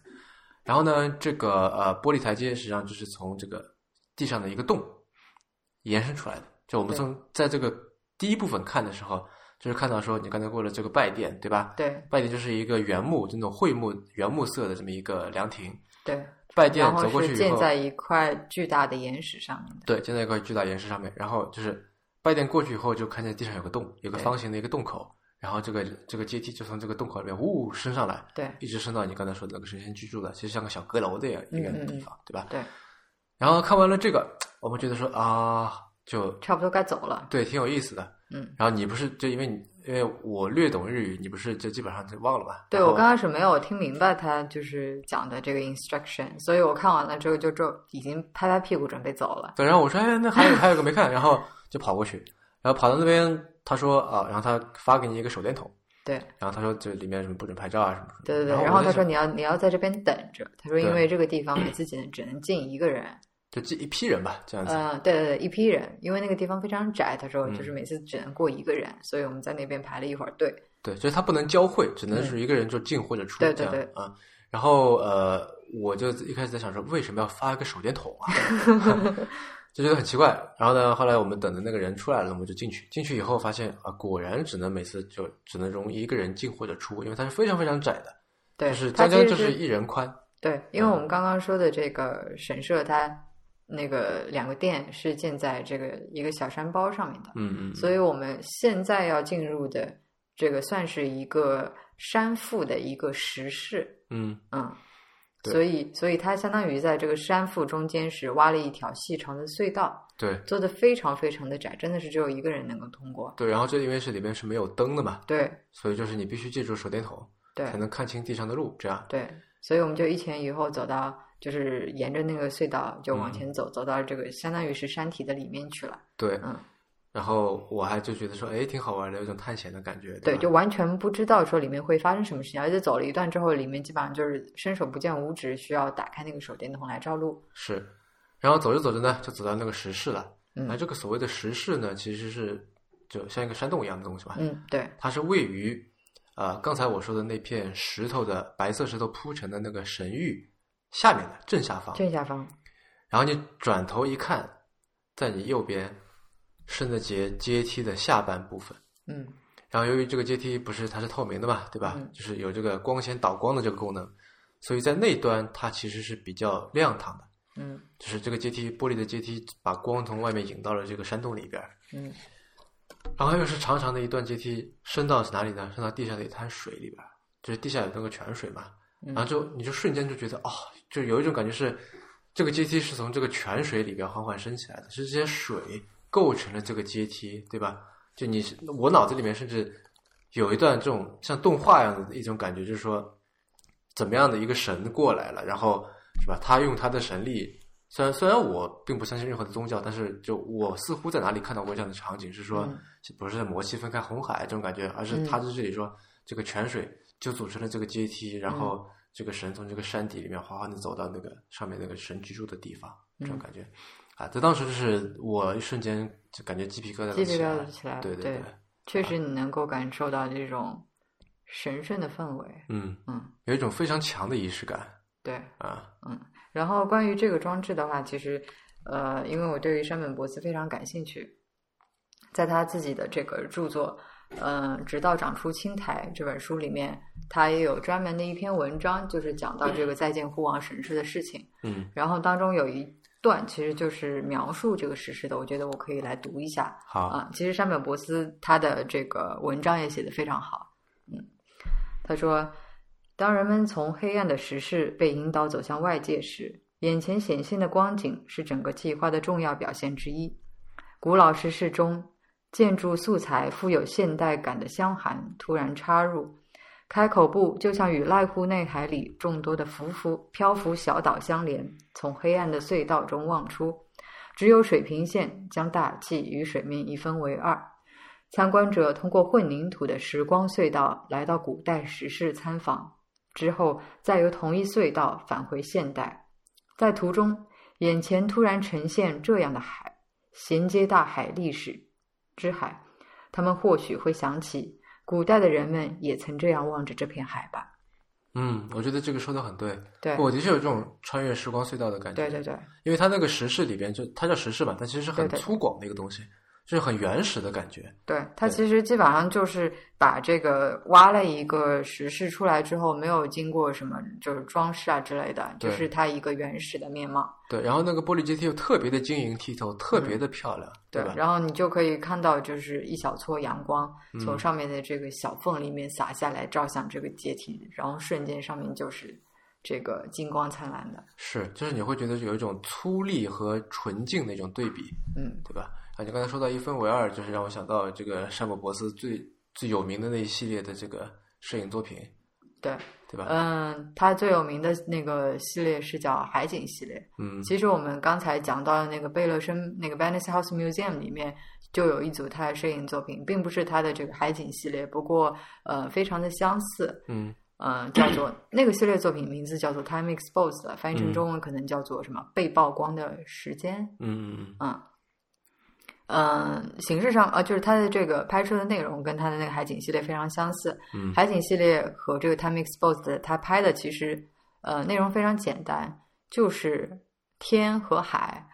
所以你看过去的话，一组照片都是呃，就是这个画面是被一条水平非常非常。平的水平线一分为二的，然后嗯上面是一片白晃晃的天，嗯，然后下面是一片这个呃黑暗的大海。由于它是黑白照片嘛，对对对，因为它是黑白照片，哎对，所以就是简单单来说，就是说看上去像是，如果你远看的话，嗯一张照片，然后下上半部面分是黑的， 对上面是白的，对这对对，样你远看就是这样子的，嗯然后它是在这个海景系列是在世界各地的，呃，世界各地不同的地方拍摄的，对嗯，然后虽然说这个你远看就是上面是白的一片，下面是黑的一片，但是如果你凑近看的话，可以看到就是非常非常细微的一些东西，比如说这个海面上的这个波纹，嗯对吧？还有这些天光，就是呃，这个天跟海连接处，就是这种模糊的，就是散发着怎么说呢，就感觉是神圣光芒的嗯这种感觉。嗯嗯嗯嗯，其实你刚刚说的，就是我觉得山本博司的这些作品，尤其是这个海景系列，就属于不可只能意会不能言传的东西。嗯，好吧，嗯，有机会的话一定要去看一下原作。是。然后我想说的是，我们之前看了一个纪录片，我觉得还蛮推荐的，嗯，是关于这个山本博司的，叫做嗯《最初的记忆》。对，啊，这里面也提到了这个护王神社，也提到了我们刚才说到的这个、这个海景系列啊，还有一些它别的就特别有意思的一些一些怎么说作作品品或者项目啊，就推荐大家去看一看。嗯，因为嗯，怎么说，山本博司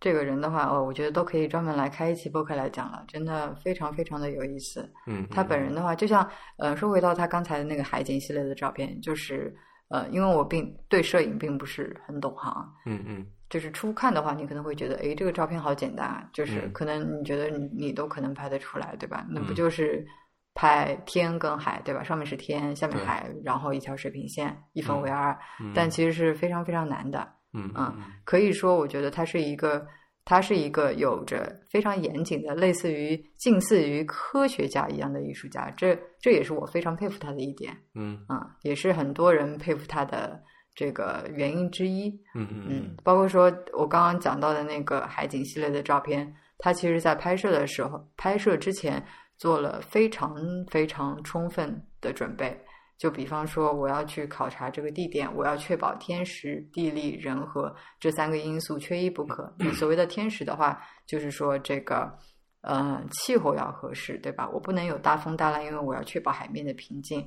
然后地利，那就是说我要选取一个合适的拍摄角度，对吧？我要站在一个小山包上面，能够让我取到这个合适的比例。嗯然后所谓的人和，那就是说，嗯，在我拍摄期间之内，我不能够，比如说有渔民到海上去捕鱼啦，啊出现一只渔船，因为也会对这个水面造成这个扰动，对对吧？所以其实你要满足所有这些条件，并且还要拍出，那就是你能够分辨得出这些细微区别的照片，其实难度是非常非常大的。嗯嗯所以看似简单简单的一张照片，其实后面真的有很多很多的工作包含在里面。嗯因为对于山本博司来讲，可能跟其他他同时代的那些摄影师，无论是森山大道还是那个荒木经惟来说，他的摄影理念其实是很不一样的。嗯就是因为通常我们对于摄影家的理解，就是说他的怎么说，他最重要的他的核心部分在于说这个抓的瞬间，对吧嗯，？决定性瞬间，对是对吧对，他布列是松去的那个捕嗯捉那个瞬间的一个艺术家，对但是对他来说不是的，就对他来说，他按快门的那个时刻其实是他作品几乎已经完成的时刻，嗯，因为他的的工作都是在他把这个摄影机架出来开始拍之前早就已经完成，可能是百分之九十的工作，嗯嗯嗯嗯，所以他的摄影理念可以说是跟很多的这个摄影家都不太一样的地对，方，所以他从来不拍人像，对。嗯他拍的很多可以说是可以说是劲舞吧，嗯嗯。嗯呃，然后这个家计划其实还有很多，然后呢，出于这个时间考虑，我们就不一一来说了。嗯有一些我们可能还之后会说到哈，嗯比方说这个安藤忠雄跟 James Terry 要做的一个东西，我觉得很有嗯意思，就回头再说。呃，还有就是安里面有个东西叫做安藤美术馆，然后外观还是一个老民宅，但是里面已经被安藤忠雄就是玩的已经对吧，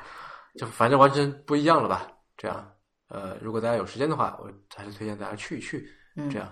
啊，然后里面也介绍了很多安藤忠雄他的一些有名的作品吧，光之美术馆啊，不光之教堂啊什么的那些啊。然后、哦，说到光之教堂，山本博司有拍过一系列叫做呃是一系列那个建筑系列的照片，然哦后对对其对中就有很多著名建筑家的作品，比方说安藤忠雄的这个光之教堂，朗香教堂什对么的，对对，柯布西耶的朗香教堂，嗯，然后很好玩的是，它的所有的这些建筑系列的照片看上去都是只有模模糊糊的一个影子。嗯，那是是因为看不他清把楚那个他对焦对在了无限远，他故意的，对啊，它的它的这个作品的特色之一，哎，我又讲回到上面博斯了。 嗯就特色之一是他喜欢把焦对的特别的远，嗯，对到，尤其是在拍建筑这个系列的时候，对到无限远，对，然后就是让整个建筑它的轮廓看起来就是模模糊糊的一团这个影子，看不清它的这个实物。之所以把这个建筑物拍成模模糊糊的影子，是因为他觉得说这个，嗯、建筑物是建筑的坟墓，所以他想要拍下的是这个阴魂不散的建筑的魂魄。什么叫建筑物是建？这建筑物和建筑有什么区别啊？嗯，这里有一段他自己写的这个解释啊，啊我可以念一下，感受一下。嗯他说，建筑师着手设计新建筑时，脑中首先浮现建筑隐约的理想姿态，然后逐步形成计划，绘制设计图。但一旦开始施工，便如同日本的政治基金规制法般，逐渐远离最初的理想。最后成型的建筑物便是理想和现实妥协的产物。建筑师可以抵抗现实到何种程度，就能证明自己是何等一流的建筑师。啊，好吧，所以这你刚才说的那个建筑，等于说是这个建筑师心中的一个 idea，对吧？一个对想，它法。的它是一种理念，或者是它是一种完美 的形形象，然后你最终实现的，你能够造出来的这个建筑物，它其实是一种妥协，它是一种不完美。好吧，所以它这个是让我想到，让这个让我想到美颜相机，你知 道吗？对吧？就是你想你想象当中想要呈现的自己是是一个是吧？嗯，一个一个理想的状态，然后现实当中你的长相是一个对吧？你不不能改没法去改变的一个现实，你需要去妥协的。嗯，然后你在使用美颜相机的时候， 对吧？所以就是说，刚才干什么？你的脸是你想象当中样子的坟 墓，对吧？可以这么说吧？啊，所以就嗯就因为因为那个呃，山本博斯他就没有用手机来拍嘛，用手机对拍的话，他直接可以用美颜相机，然后给那建筑物什么拉个皮 啊、磨个皮啊，什么什么，对吧？啊，估计也可以表达他想说的这个吧。嗯，算是吧，但是但是有些东西还是不能表达出来的，对吧？比如说你想象这当中自己是非常有气质的一个人，但是气质这种东西，你又如何通过美颜相机表达出来呢？啊，不用有气质，就直接就是眼睛大、鼻梁高、皮肤白、下巴尖，不就不就行了嘛，是吧？那这个家计划我们就先说到这里吧。然后呃，接下来我们就在指导上面，就是逛了两天，骑了两天自行车。第一天就感觉这个已经骑的不行了，那第二天感觉还行，对吧？然后就跑到了，就回到了高松，这样。嗯然后在高松港，呃，就是我们出发以及最后回来的这个地方，其实有一个呃装置是大卷深寺做的。简单来说呢，就是两根彩色的柱子。呃，这两根柱子很高啊，就官方资料说高达八米这样。嗯然后这个彩色柱身一部分呢是镜面，然后另外一部分呢就是彩色的这个条纹这样。然后我觉得这个就是跟我们最最开始说的第一个作品，就是那个《太阳的馈赠》，不是一个金色的嗯花环嘛、对吧对对？它是两根彩色的立柱，对，是我觉得是有一那么一点点遥相呼应的关系的，嗯就是你从这个柱中间看出去，也可以看到大海，也可以看到远远的这个岛屿，这样对吧？嗯然后也可以看到船的进进出出，嗯呃，然后你从这个镜面上面也可以看到，就是整个港口和你自己、嗯啊，然后那个就是那个花环，就也是起到了一个类似这样的一个作用，对吧？嗯然后在这个港口附近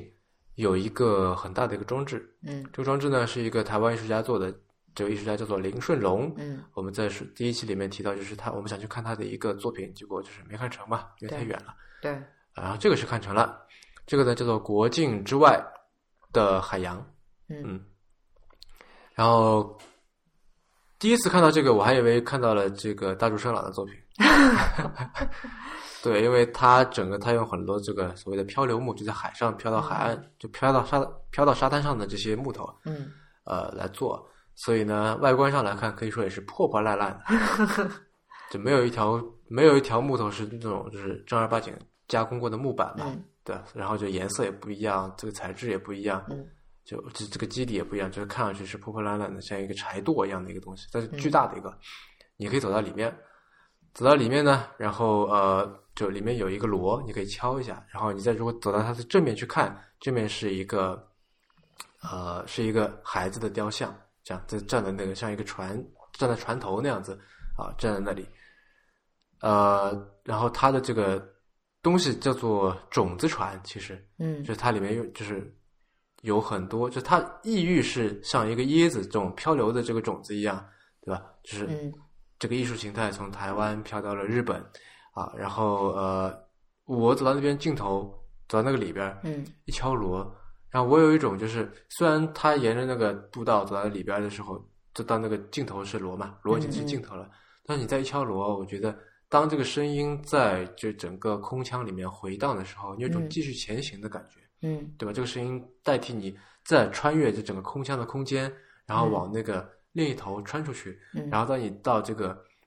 就你从里面出来，然后走到这个尽头的时候，你看，就走到前面的时候，绕到前面，让你看到说啊，原来那个出来的声音是什么？是瞄准的是那个小的雕像，嗯然后就好像说那个男孩儿，雕像是个男孩儿嘛，带着你就是再往乘前风走破。浪往前行。对对对，还有一种感觉。呃，然后有一个题外话是说，就因为它每一个，就几乎每一个这个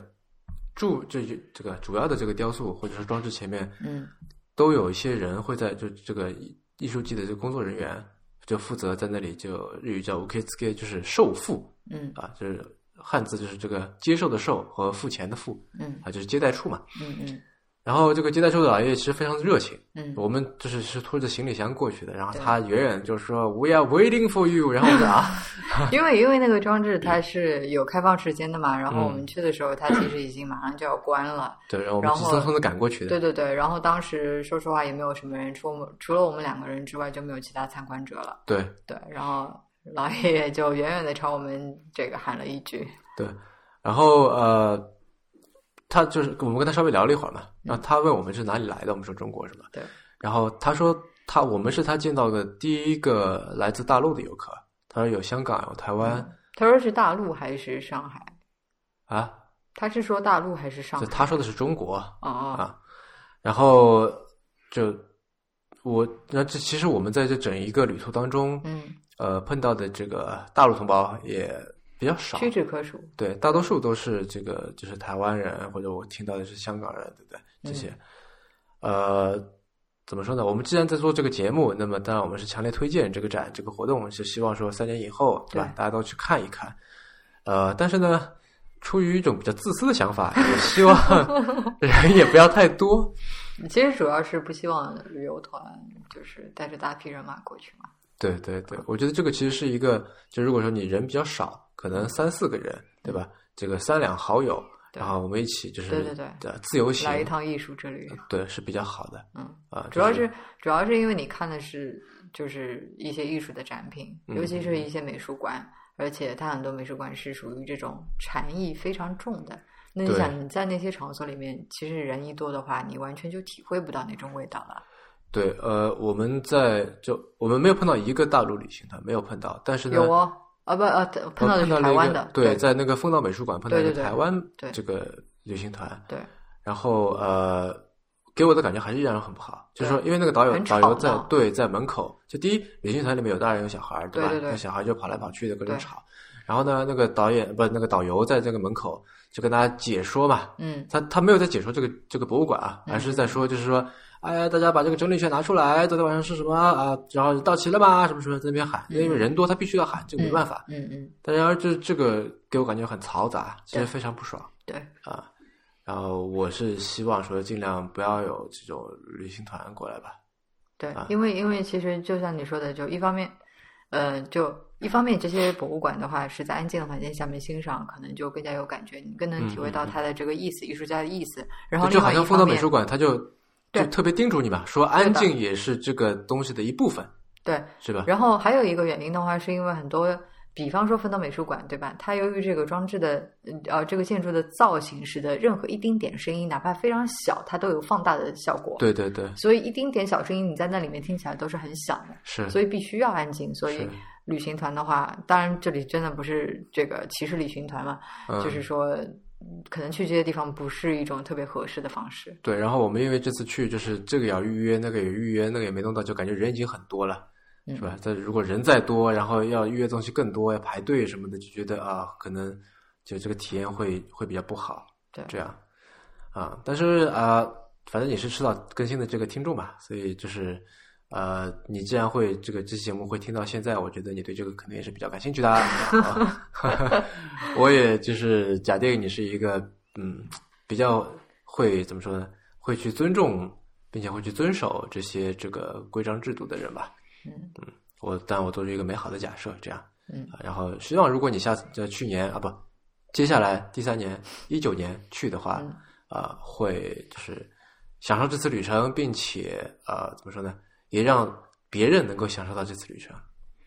啊。嗯，哎，其实你刚刚在那个讲林顺龙这个装置的时候，我突然想到一个问题，嗯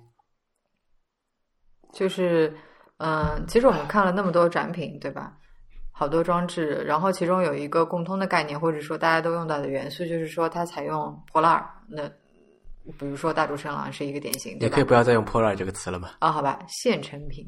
废弃品废弃品，嗯他拿在废弃品的基础上面进行创作。啊，我可以说他的这种理念、这种想法是最早是来自于杜尚吗？嗯，它我觉是得可以始作啊俑，那者概嘛念艺术嘛，对啊，嗯，就是杜尚就是拿倒一不个是现概成念艺的，术吧，就是拿现成品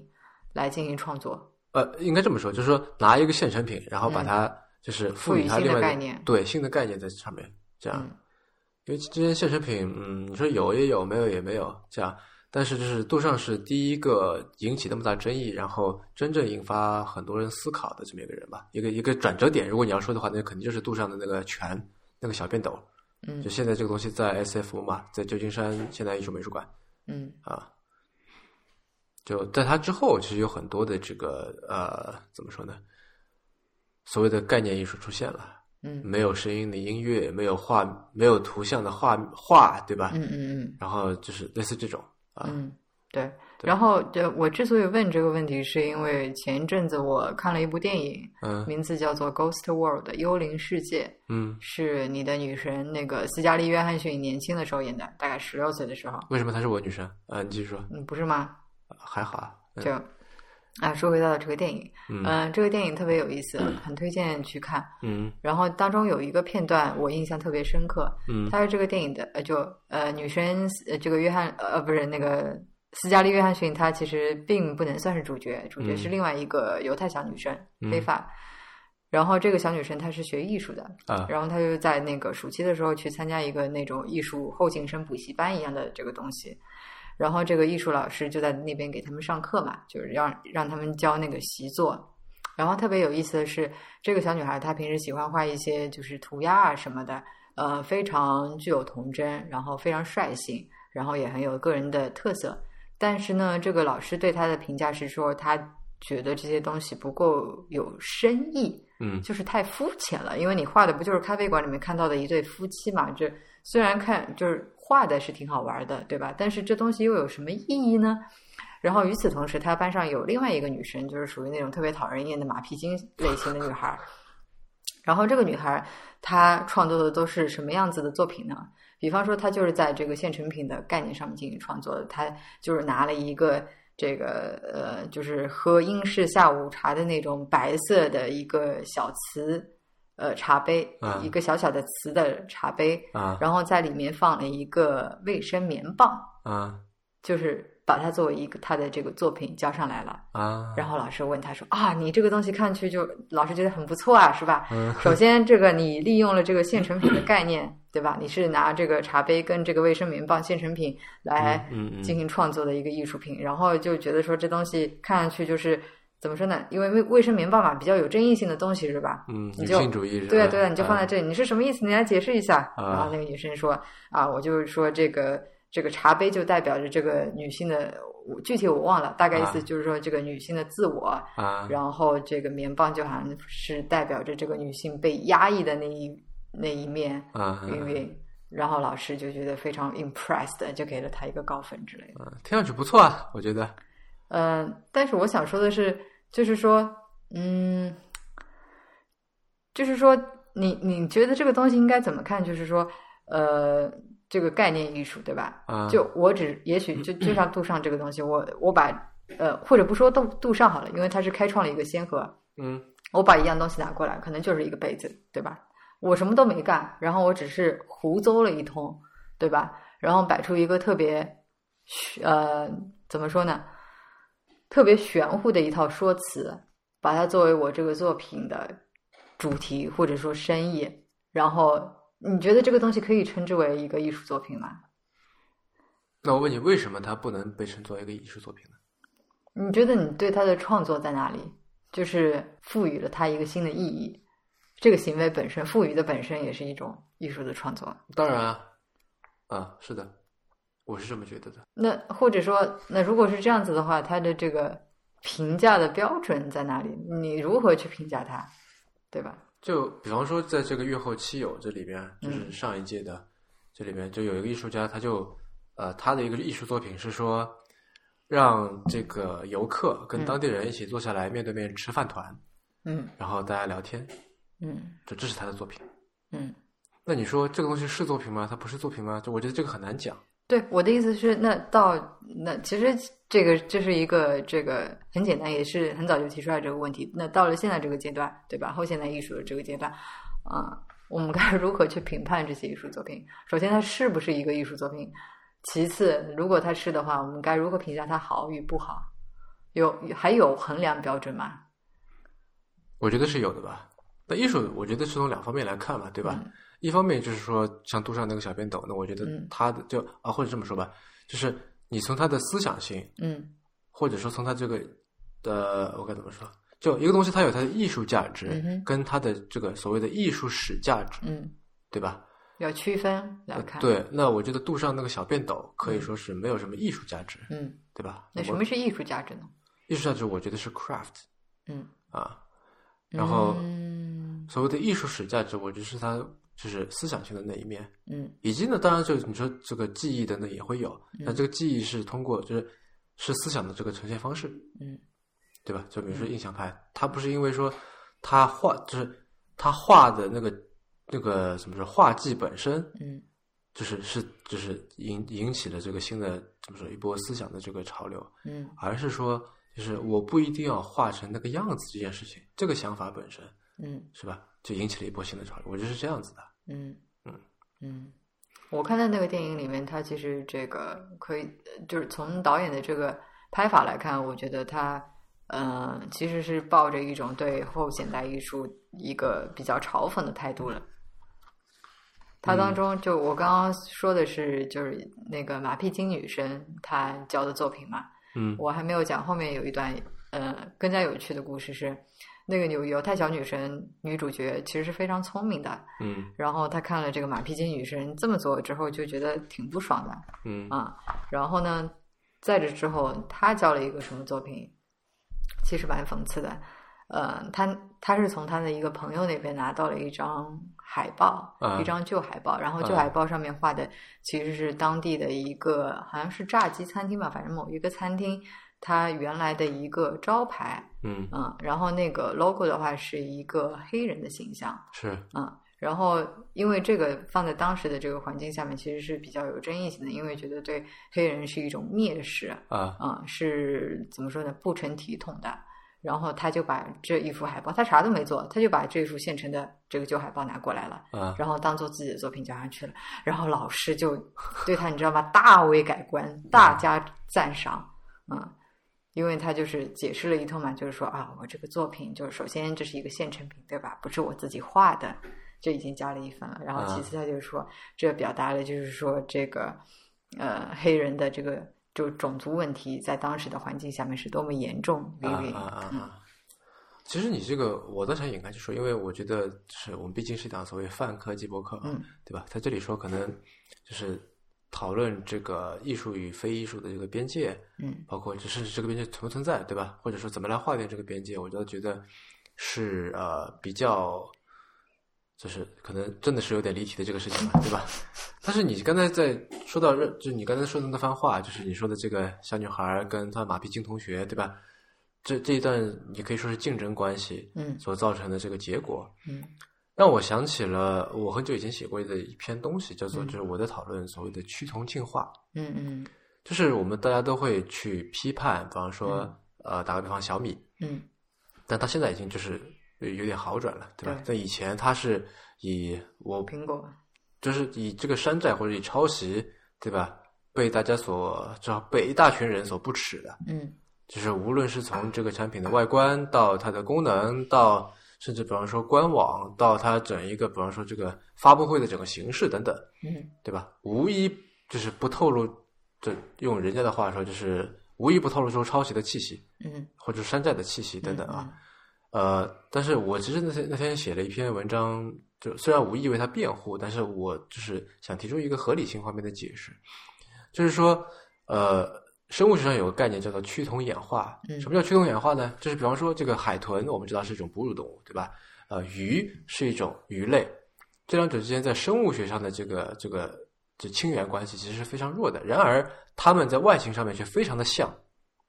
这是为什么呢？因为如果你要在海里面快速的游泳，嗯，对吧？你就要长成那种流线型对的身体，你的尾巴就长成那个样子，对吧？这这里没有说是谁在抄袭谁，他们之间本来是血缘是相差非常远的，但是嗯在这个演化过程当中呢，去产却产生了这个相似的外形，嗯对吧？他们就是做出了就是能够在这个环境当中就是生存下去的一个最佳策略。嗯那我觉得，呃，小米，我我的理解是，它也就有意或者无意的，也是遵循了这个，就它的出现，它的这种就所谓的抄袭也好嗯，拷贝山寨也好，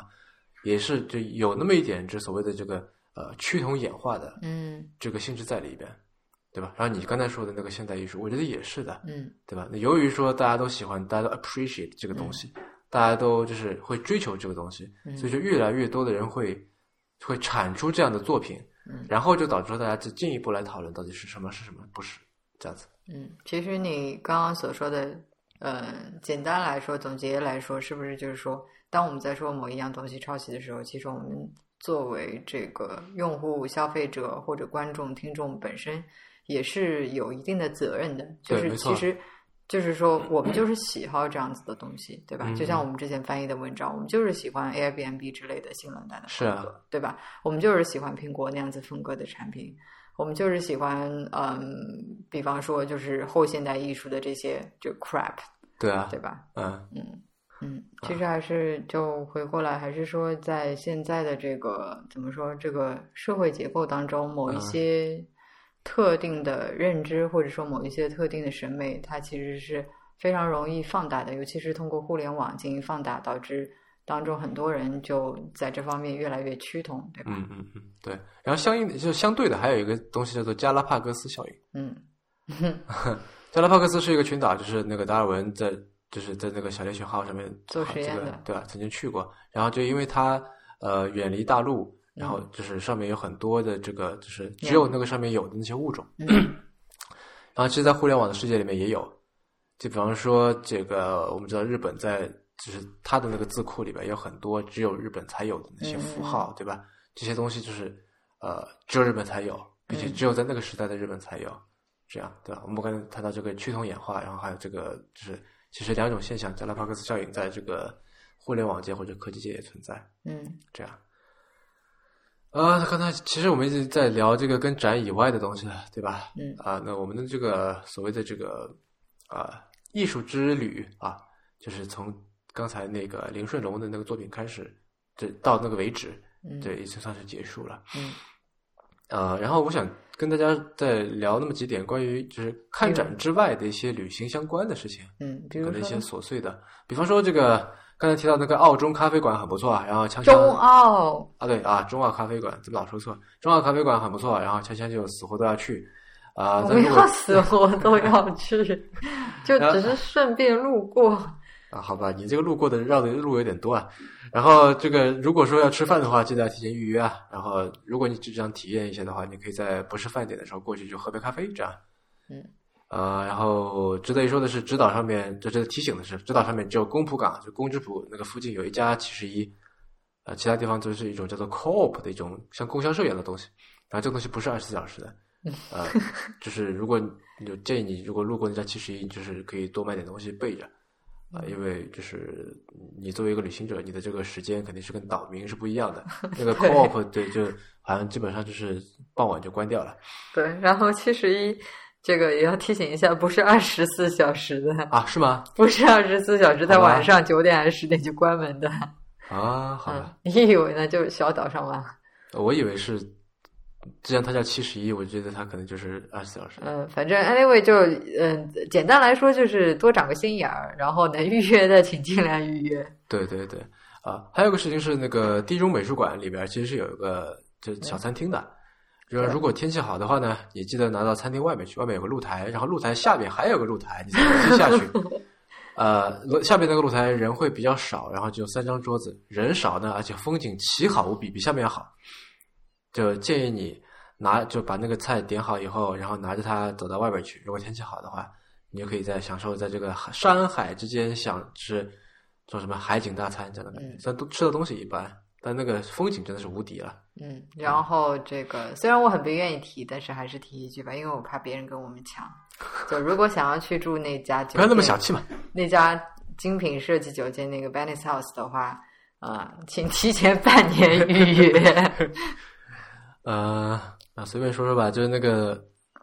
在高松旁边有个地方叫乌岛，然后乌岛的这个山顶有座寺庙可以 去山，从前有座山，山上有座庙，啊，对那，里类似有这个种感和觉。尚。因为我们就是住在那个山顶上，然后就走的时候，呃，顺便去了一下。嗯然后在那天就入住那个酒店之前呢，我们到高松东南角有一个叫做北冰厅的一个地方，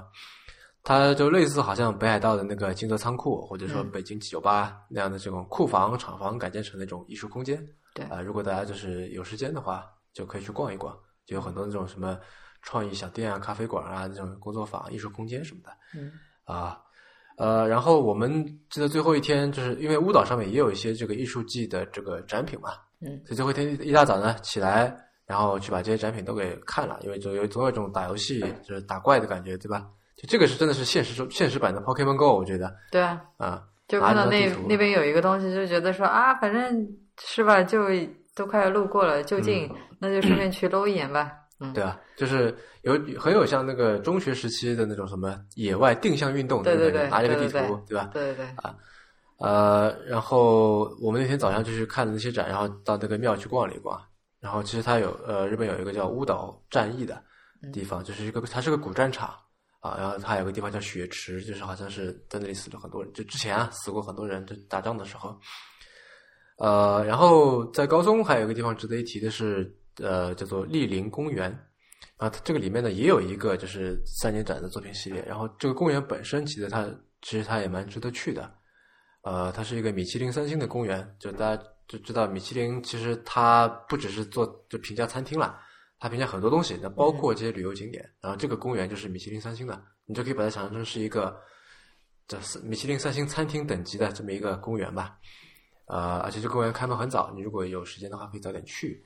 啊，然后如果你是像我们一样坐春秋航空的航班从高松回上海的话，那就是差不多十一点半到机场啊，嗯然后这个下午这一点钟起飞嘛。对，呃目前开通直飞的好像只有春秋航空。对对，然后我们就是这个在路上这个下车，然后呃快速的浏览了一下栗林公园，然后以及栗林公园里面的这个这怎么说呢？这这些展品啊什么的啊，然后如果想要想要我们的这个具体时间表的话，嗯，可以发邮件过来跟我们要。嗯啊对，说起邮件啊、呃就是我们在之前的有一段时间，我们的邮箱不知道为什么出了点问题，然后呃导致邮件无法发送，然后直到有一个朋友提醒我们才，就是我们才处理了这个问题。那现在是已经可以发送了。希望之前如果你有发送过邮件，但是呃未果失败的话，就是可以再发送一次。现在应该已经可以了，这样。嗯然后这次看展之旅，其实呃，我有一种感觉，就是我越来越糊涂了。看完以后，啊嗯一方面就是你刚才就其实我们已经讨论过这个话题，嗯就是说对于什么是艺术我有点糊涂，嗯对吧？另外呢，还对于就是还有一个就是对于装置就装置艺术和雕塑，我也有一点点糊涂。我觉得这两个之间的这个界限其界限实很模糊对，非常模糊。呃，就难道说一个大道足以让人走进去的一个东西，它就是装置吗？它就不是雕塑吗？这样，嗯对吧？像那个实体，就是那个草间弥生那个实心的那个黄南瓜，就是雕塑，对吧？嗯它那个能让人走进去的那个红南瓜，就是个装置嗯啊、我觉得就这个，呃，这个怎么说呢？这个判断标准其实没有没有办法让我很好的幸福。然后我也查了一些资料，然后发现就是似乎这个怎么说呢？好像大家都各说各话，有很很多不同的这个定义。嗯啊。然后另外，其实呃，还有一点是模糊的是，也是因为这个定义的多元化，就是我对于旅游或者旅行的这个定义嗯也有那么一点点模糊。嗯呃，因为在之前虽然说呃，我这个我知道旅行旅游本来就有很多的定义，啊，就是我在澳大利亚读书的时候修过一门课，就叫做 tourism，嗯然后翻译成中文就是旅游嘛或者旅游业这样。嗯然后第一节课上面老师上来就说说呃我不知道这门课它到底讲的是什么，然后这个这第一节课他光光就讲了旅游的十个不同的定义，然后课后作业呢是再找十个不同的定义，嗯这样，因为这个旅游这个概念实在是太广了嘛，对吧？几乎无所不包，就是你一个人只要就是几几乎就是你这个人的这个吃喝拉撒，对吧？衣食住行基本上都可以囊括到旅游里边儿，对吧？你说我们就是出了出了这个家门吧，是吧？就比方说坐车去哪里吃个饭，这个算不算这种旅游？你也很难说它一定不是。嗯，比如说你在自己房间里面转一圈，算不算旅游什么？嗯，对啊对啊，那哪怕你不在，你一点都不动，但是你的思绪 动了。有的呀，有的这个很后现代。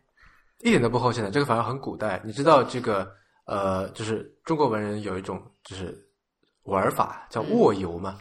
就是躺在床上，然后对，就是就躺在床神上游胡思是吧乱想， 对，就是这样的。你说这算旅游吗？嗯你说我们现在在这个聊这件事情，然后思绪又回到了那个时候，这个你一定说它就肯定不是旅游嘛？我觉得很难讲，嗯，对吧？而且随着这个 VR 之类的设备的这个普及，嗯嗯嗯，估计你所说的这种旅游的情况会更多。啊对对对。那所以到时候这种东西到底，对这种经验呃，这种经历到底算不算旅游的一部分？对对，就感觉说这个所谓的呃，就是旅游和非旅游之间的界限，其实嗯也很模糊，对吧？或者说此地和彼彼地之地间的这个这个界限也很模糊，嗯是吧？呃，那这不基本上就这些吧。然后这个由于就我们 Once Ventures 没有一个固定的方向嘛，就没有说什么非什么什么不投，对吧？所以就是我作为一个投资人，就只要意识清醒，就有时候哪怕梦中也是啊， 就我总会在不断的思考这种什么所见所闻所感，就是是不是隐藏着这个创业的机会、投资的机会等等，对吧？然后呃，作为一个文艺爱好者，就我会不断去思考，比方说就这些东西它里面蕴含的这些，你说艺术性也好，说这个诗意也好，对吧？然后我们刚才说的这个就是如此难以定义的这种旅行，它作为一种，我觉得是一种终极的体验嘛，对吧？无所不包的这种体验，就我觉得可以说是有着这个呃文艺和商业上面的这种各种可能性，它可以相互转化，也可以相互结合，嗯呃，那么就像上篇就是上上期开头说的，就是希望无论你有着什么样的兴趣点，就这两期节目听下来都能让你有所收获吧。嗯，好，然欢迎后你写邮件来跟我们聊一聊。对这样对，如果有朋友说对其中某一件展品、某个地方，或者说某一个艺术家特别感兴趣，希望我们多讲一讲的话，啊，请给我们来信。对，因为这个就有朋友来说，这个 notes 里面有些东西没有覆盖到，嗯那是因为这我们这两期讲的第一时间也长，第二对这个里面出现的这个人事物书实在是太多了。对，所以没有办法一一的覆盖到。如果有你发现有一个你特别想了解，但是呃我们在 notes 里面有没有写出来的话，嗯呃你可以来联系我们这样。嗯呃，然后下篇我们就下一期啊，我们会集中的来聊这次看展之旅当中关于建筑和美术馆的部分。嗯就比方说我们之前有略微提到的，比如什么呃，丰岛美术馆、第六美术馆、李宇焕、呃、安藤和还有另外一个桑拿做的一个指导车站，嗯这样啊，那就希望大家敬请期待。对敬请期待，敬请期待。嗯，您刚刚收听的是迟早更新的第二十六期，这是一档以科技创新、生活方式和未来商业为主要话题的播客节目。也是风险基金 Once Ventures 内部关于热情、趣味、好奇心的音频记录。啊，我们鼓励您给我们任何问题、意见或者反馈。我们的新浪微博 ID 是迟早更新 FM，电子邮箱是 embrace at weareones.com，拼法是 e m b r a c e at w e a r e o n e s 点 c o m。迟早更新的网站的网址就是邮箱的后缀，您可以在页面右上角找到页面链接。啊、您可以在官网上为找到我们为每一次节目准备的这个详细的延伸阅读，希望您善加利用。然后刚才也说了，如果说这个就是我们说到的，但是这个 notes 里面或者这个延伸阅读里面没有提到的，你也可以写邮件来问我们，我们会尽量的来做一些解答吧。这样，啊、然后您可以在 iOS 内建的播客 App 或者各大播客平台搜索“迟早更新”进行订阅收听。我们希望通过这档播客，能让熟悉的事物变得新鲜，让新鲜的事物变得熟悉。嗯，那我们下期再见。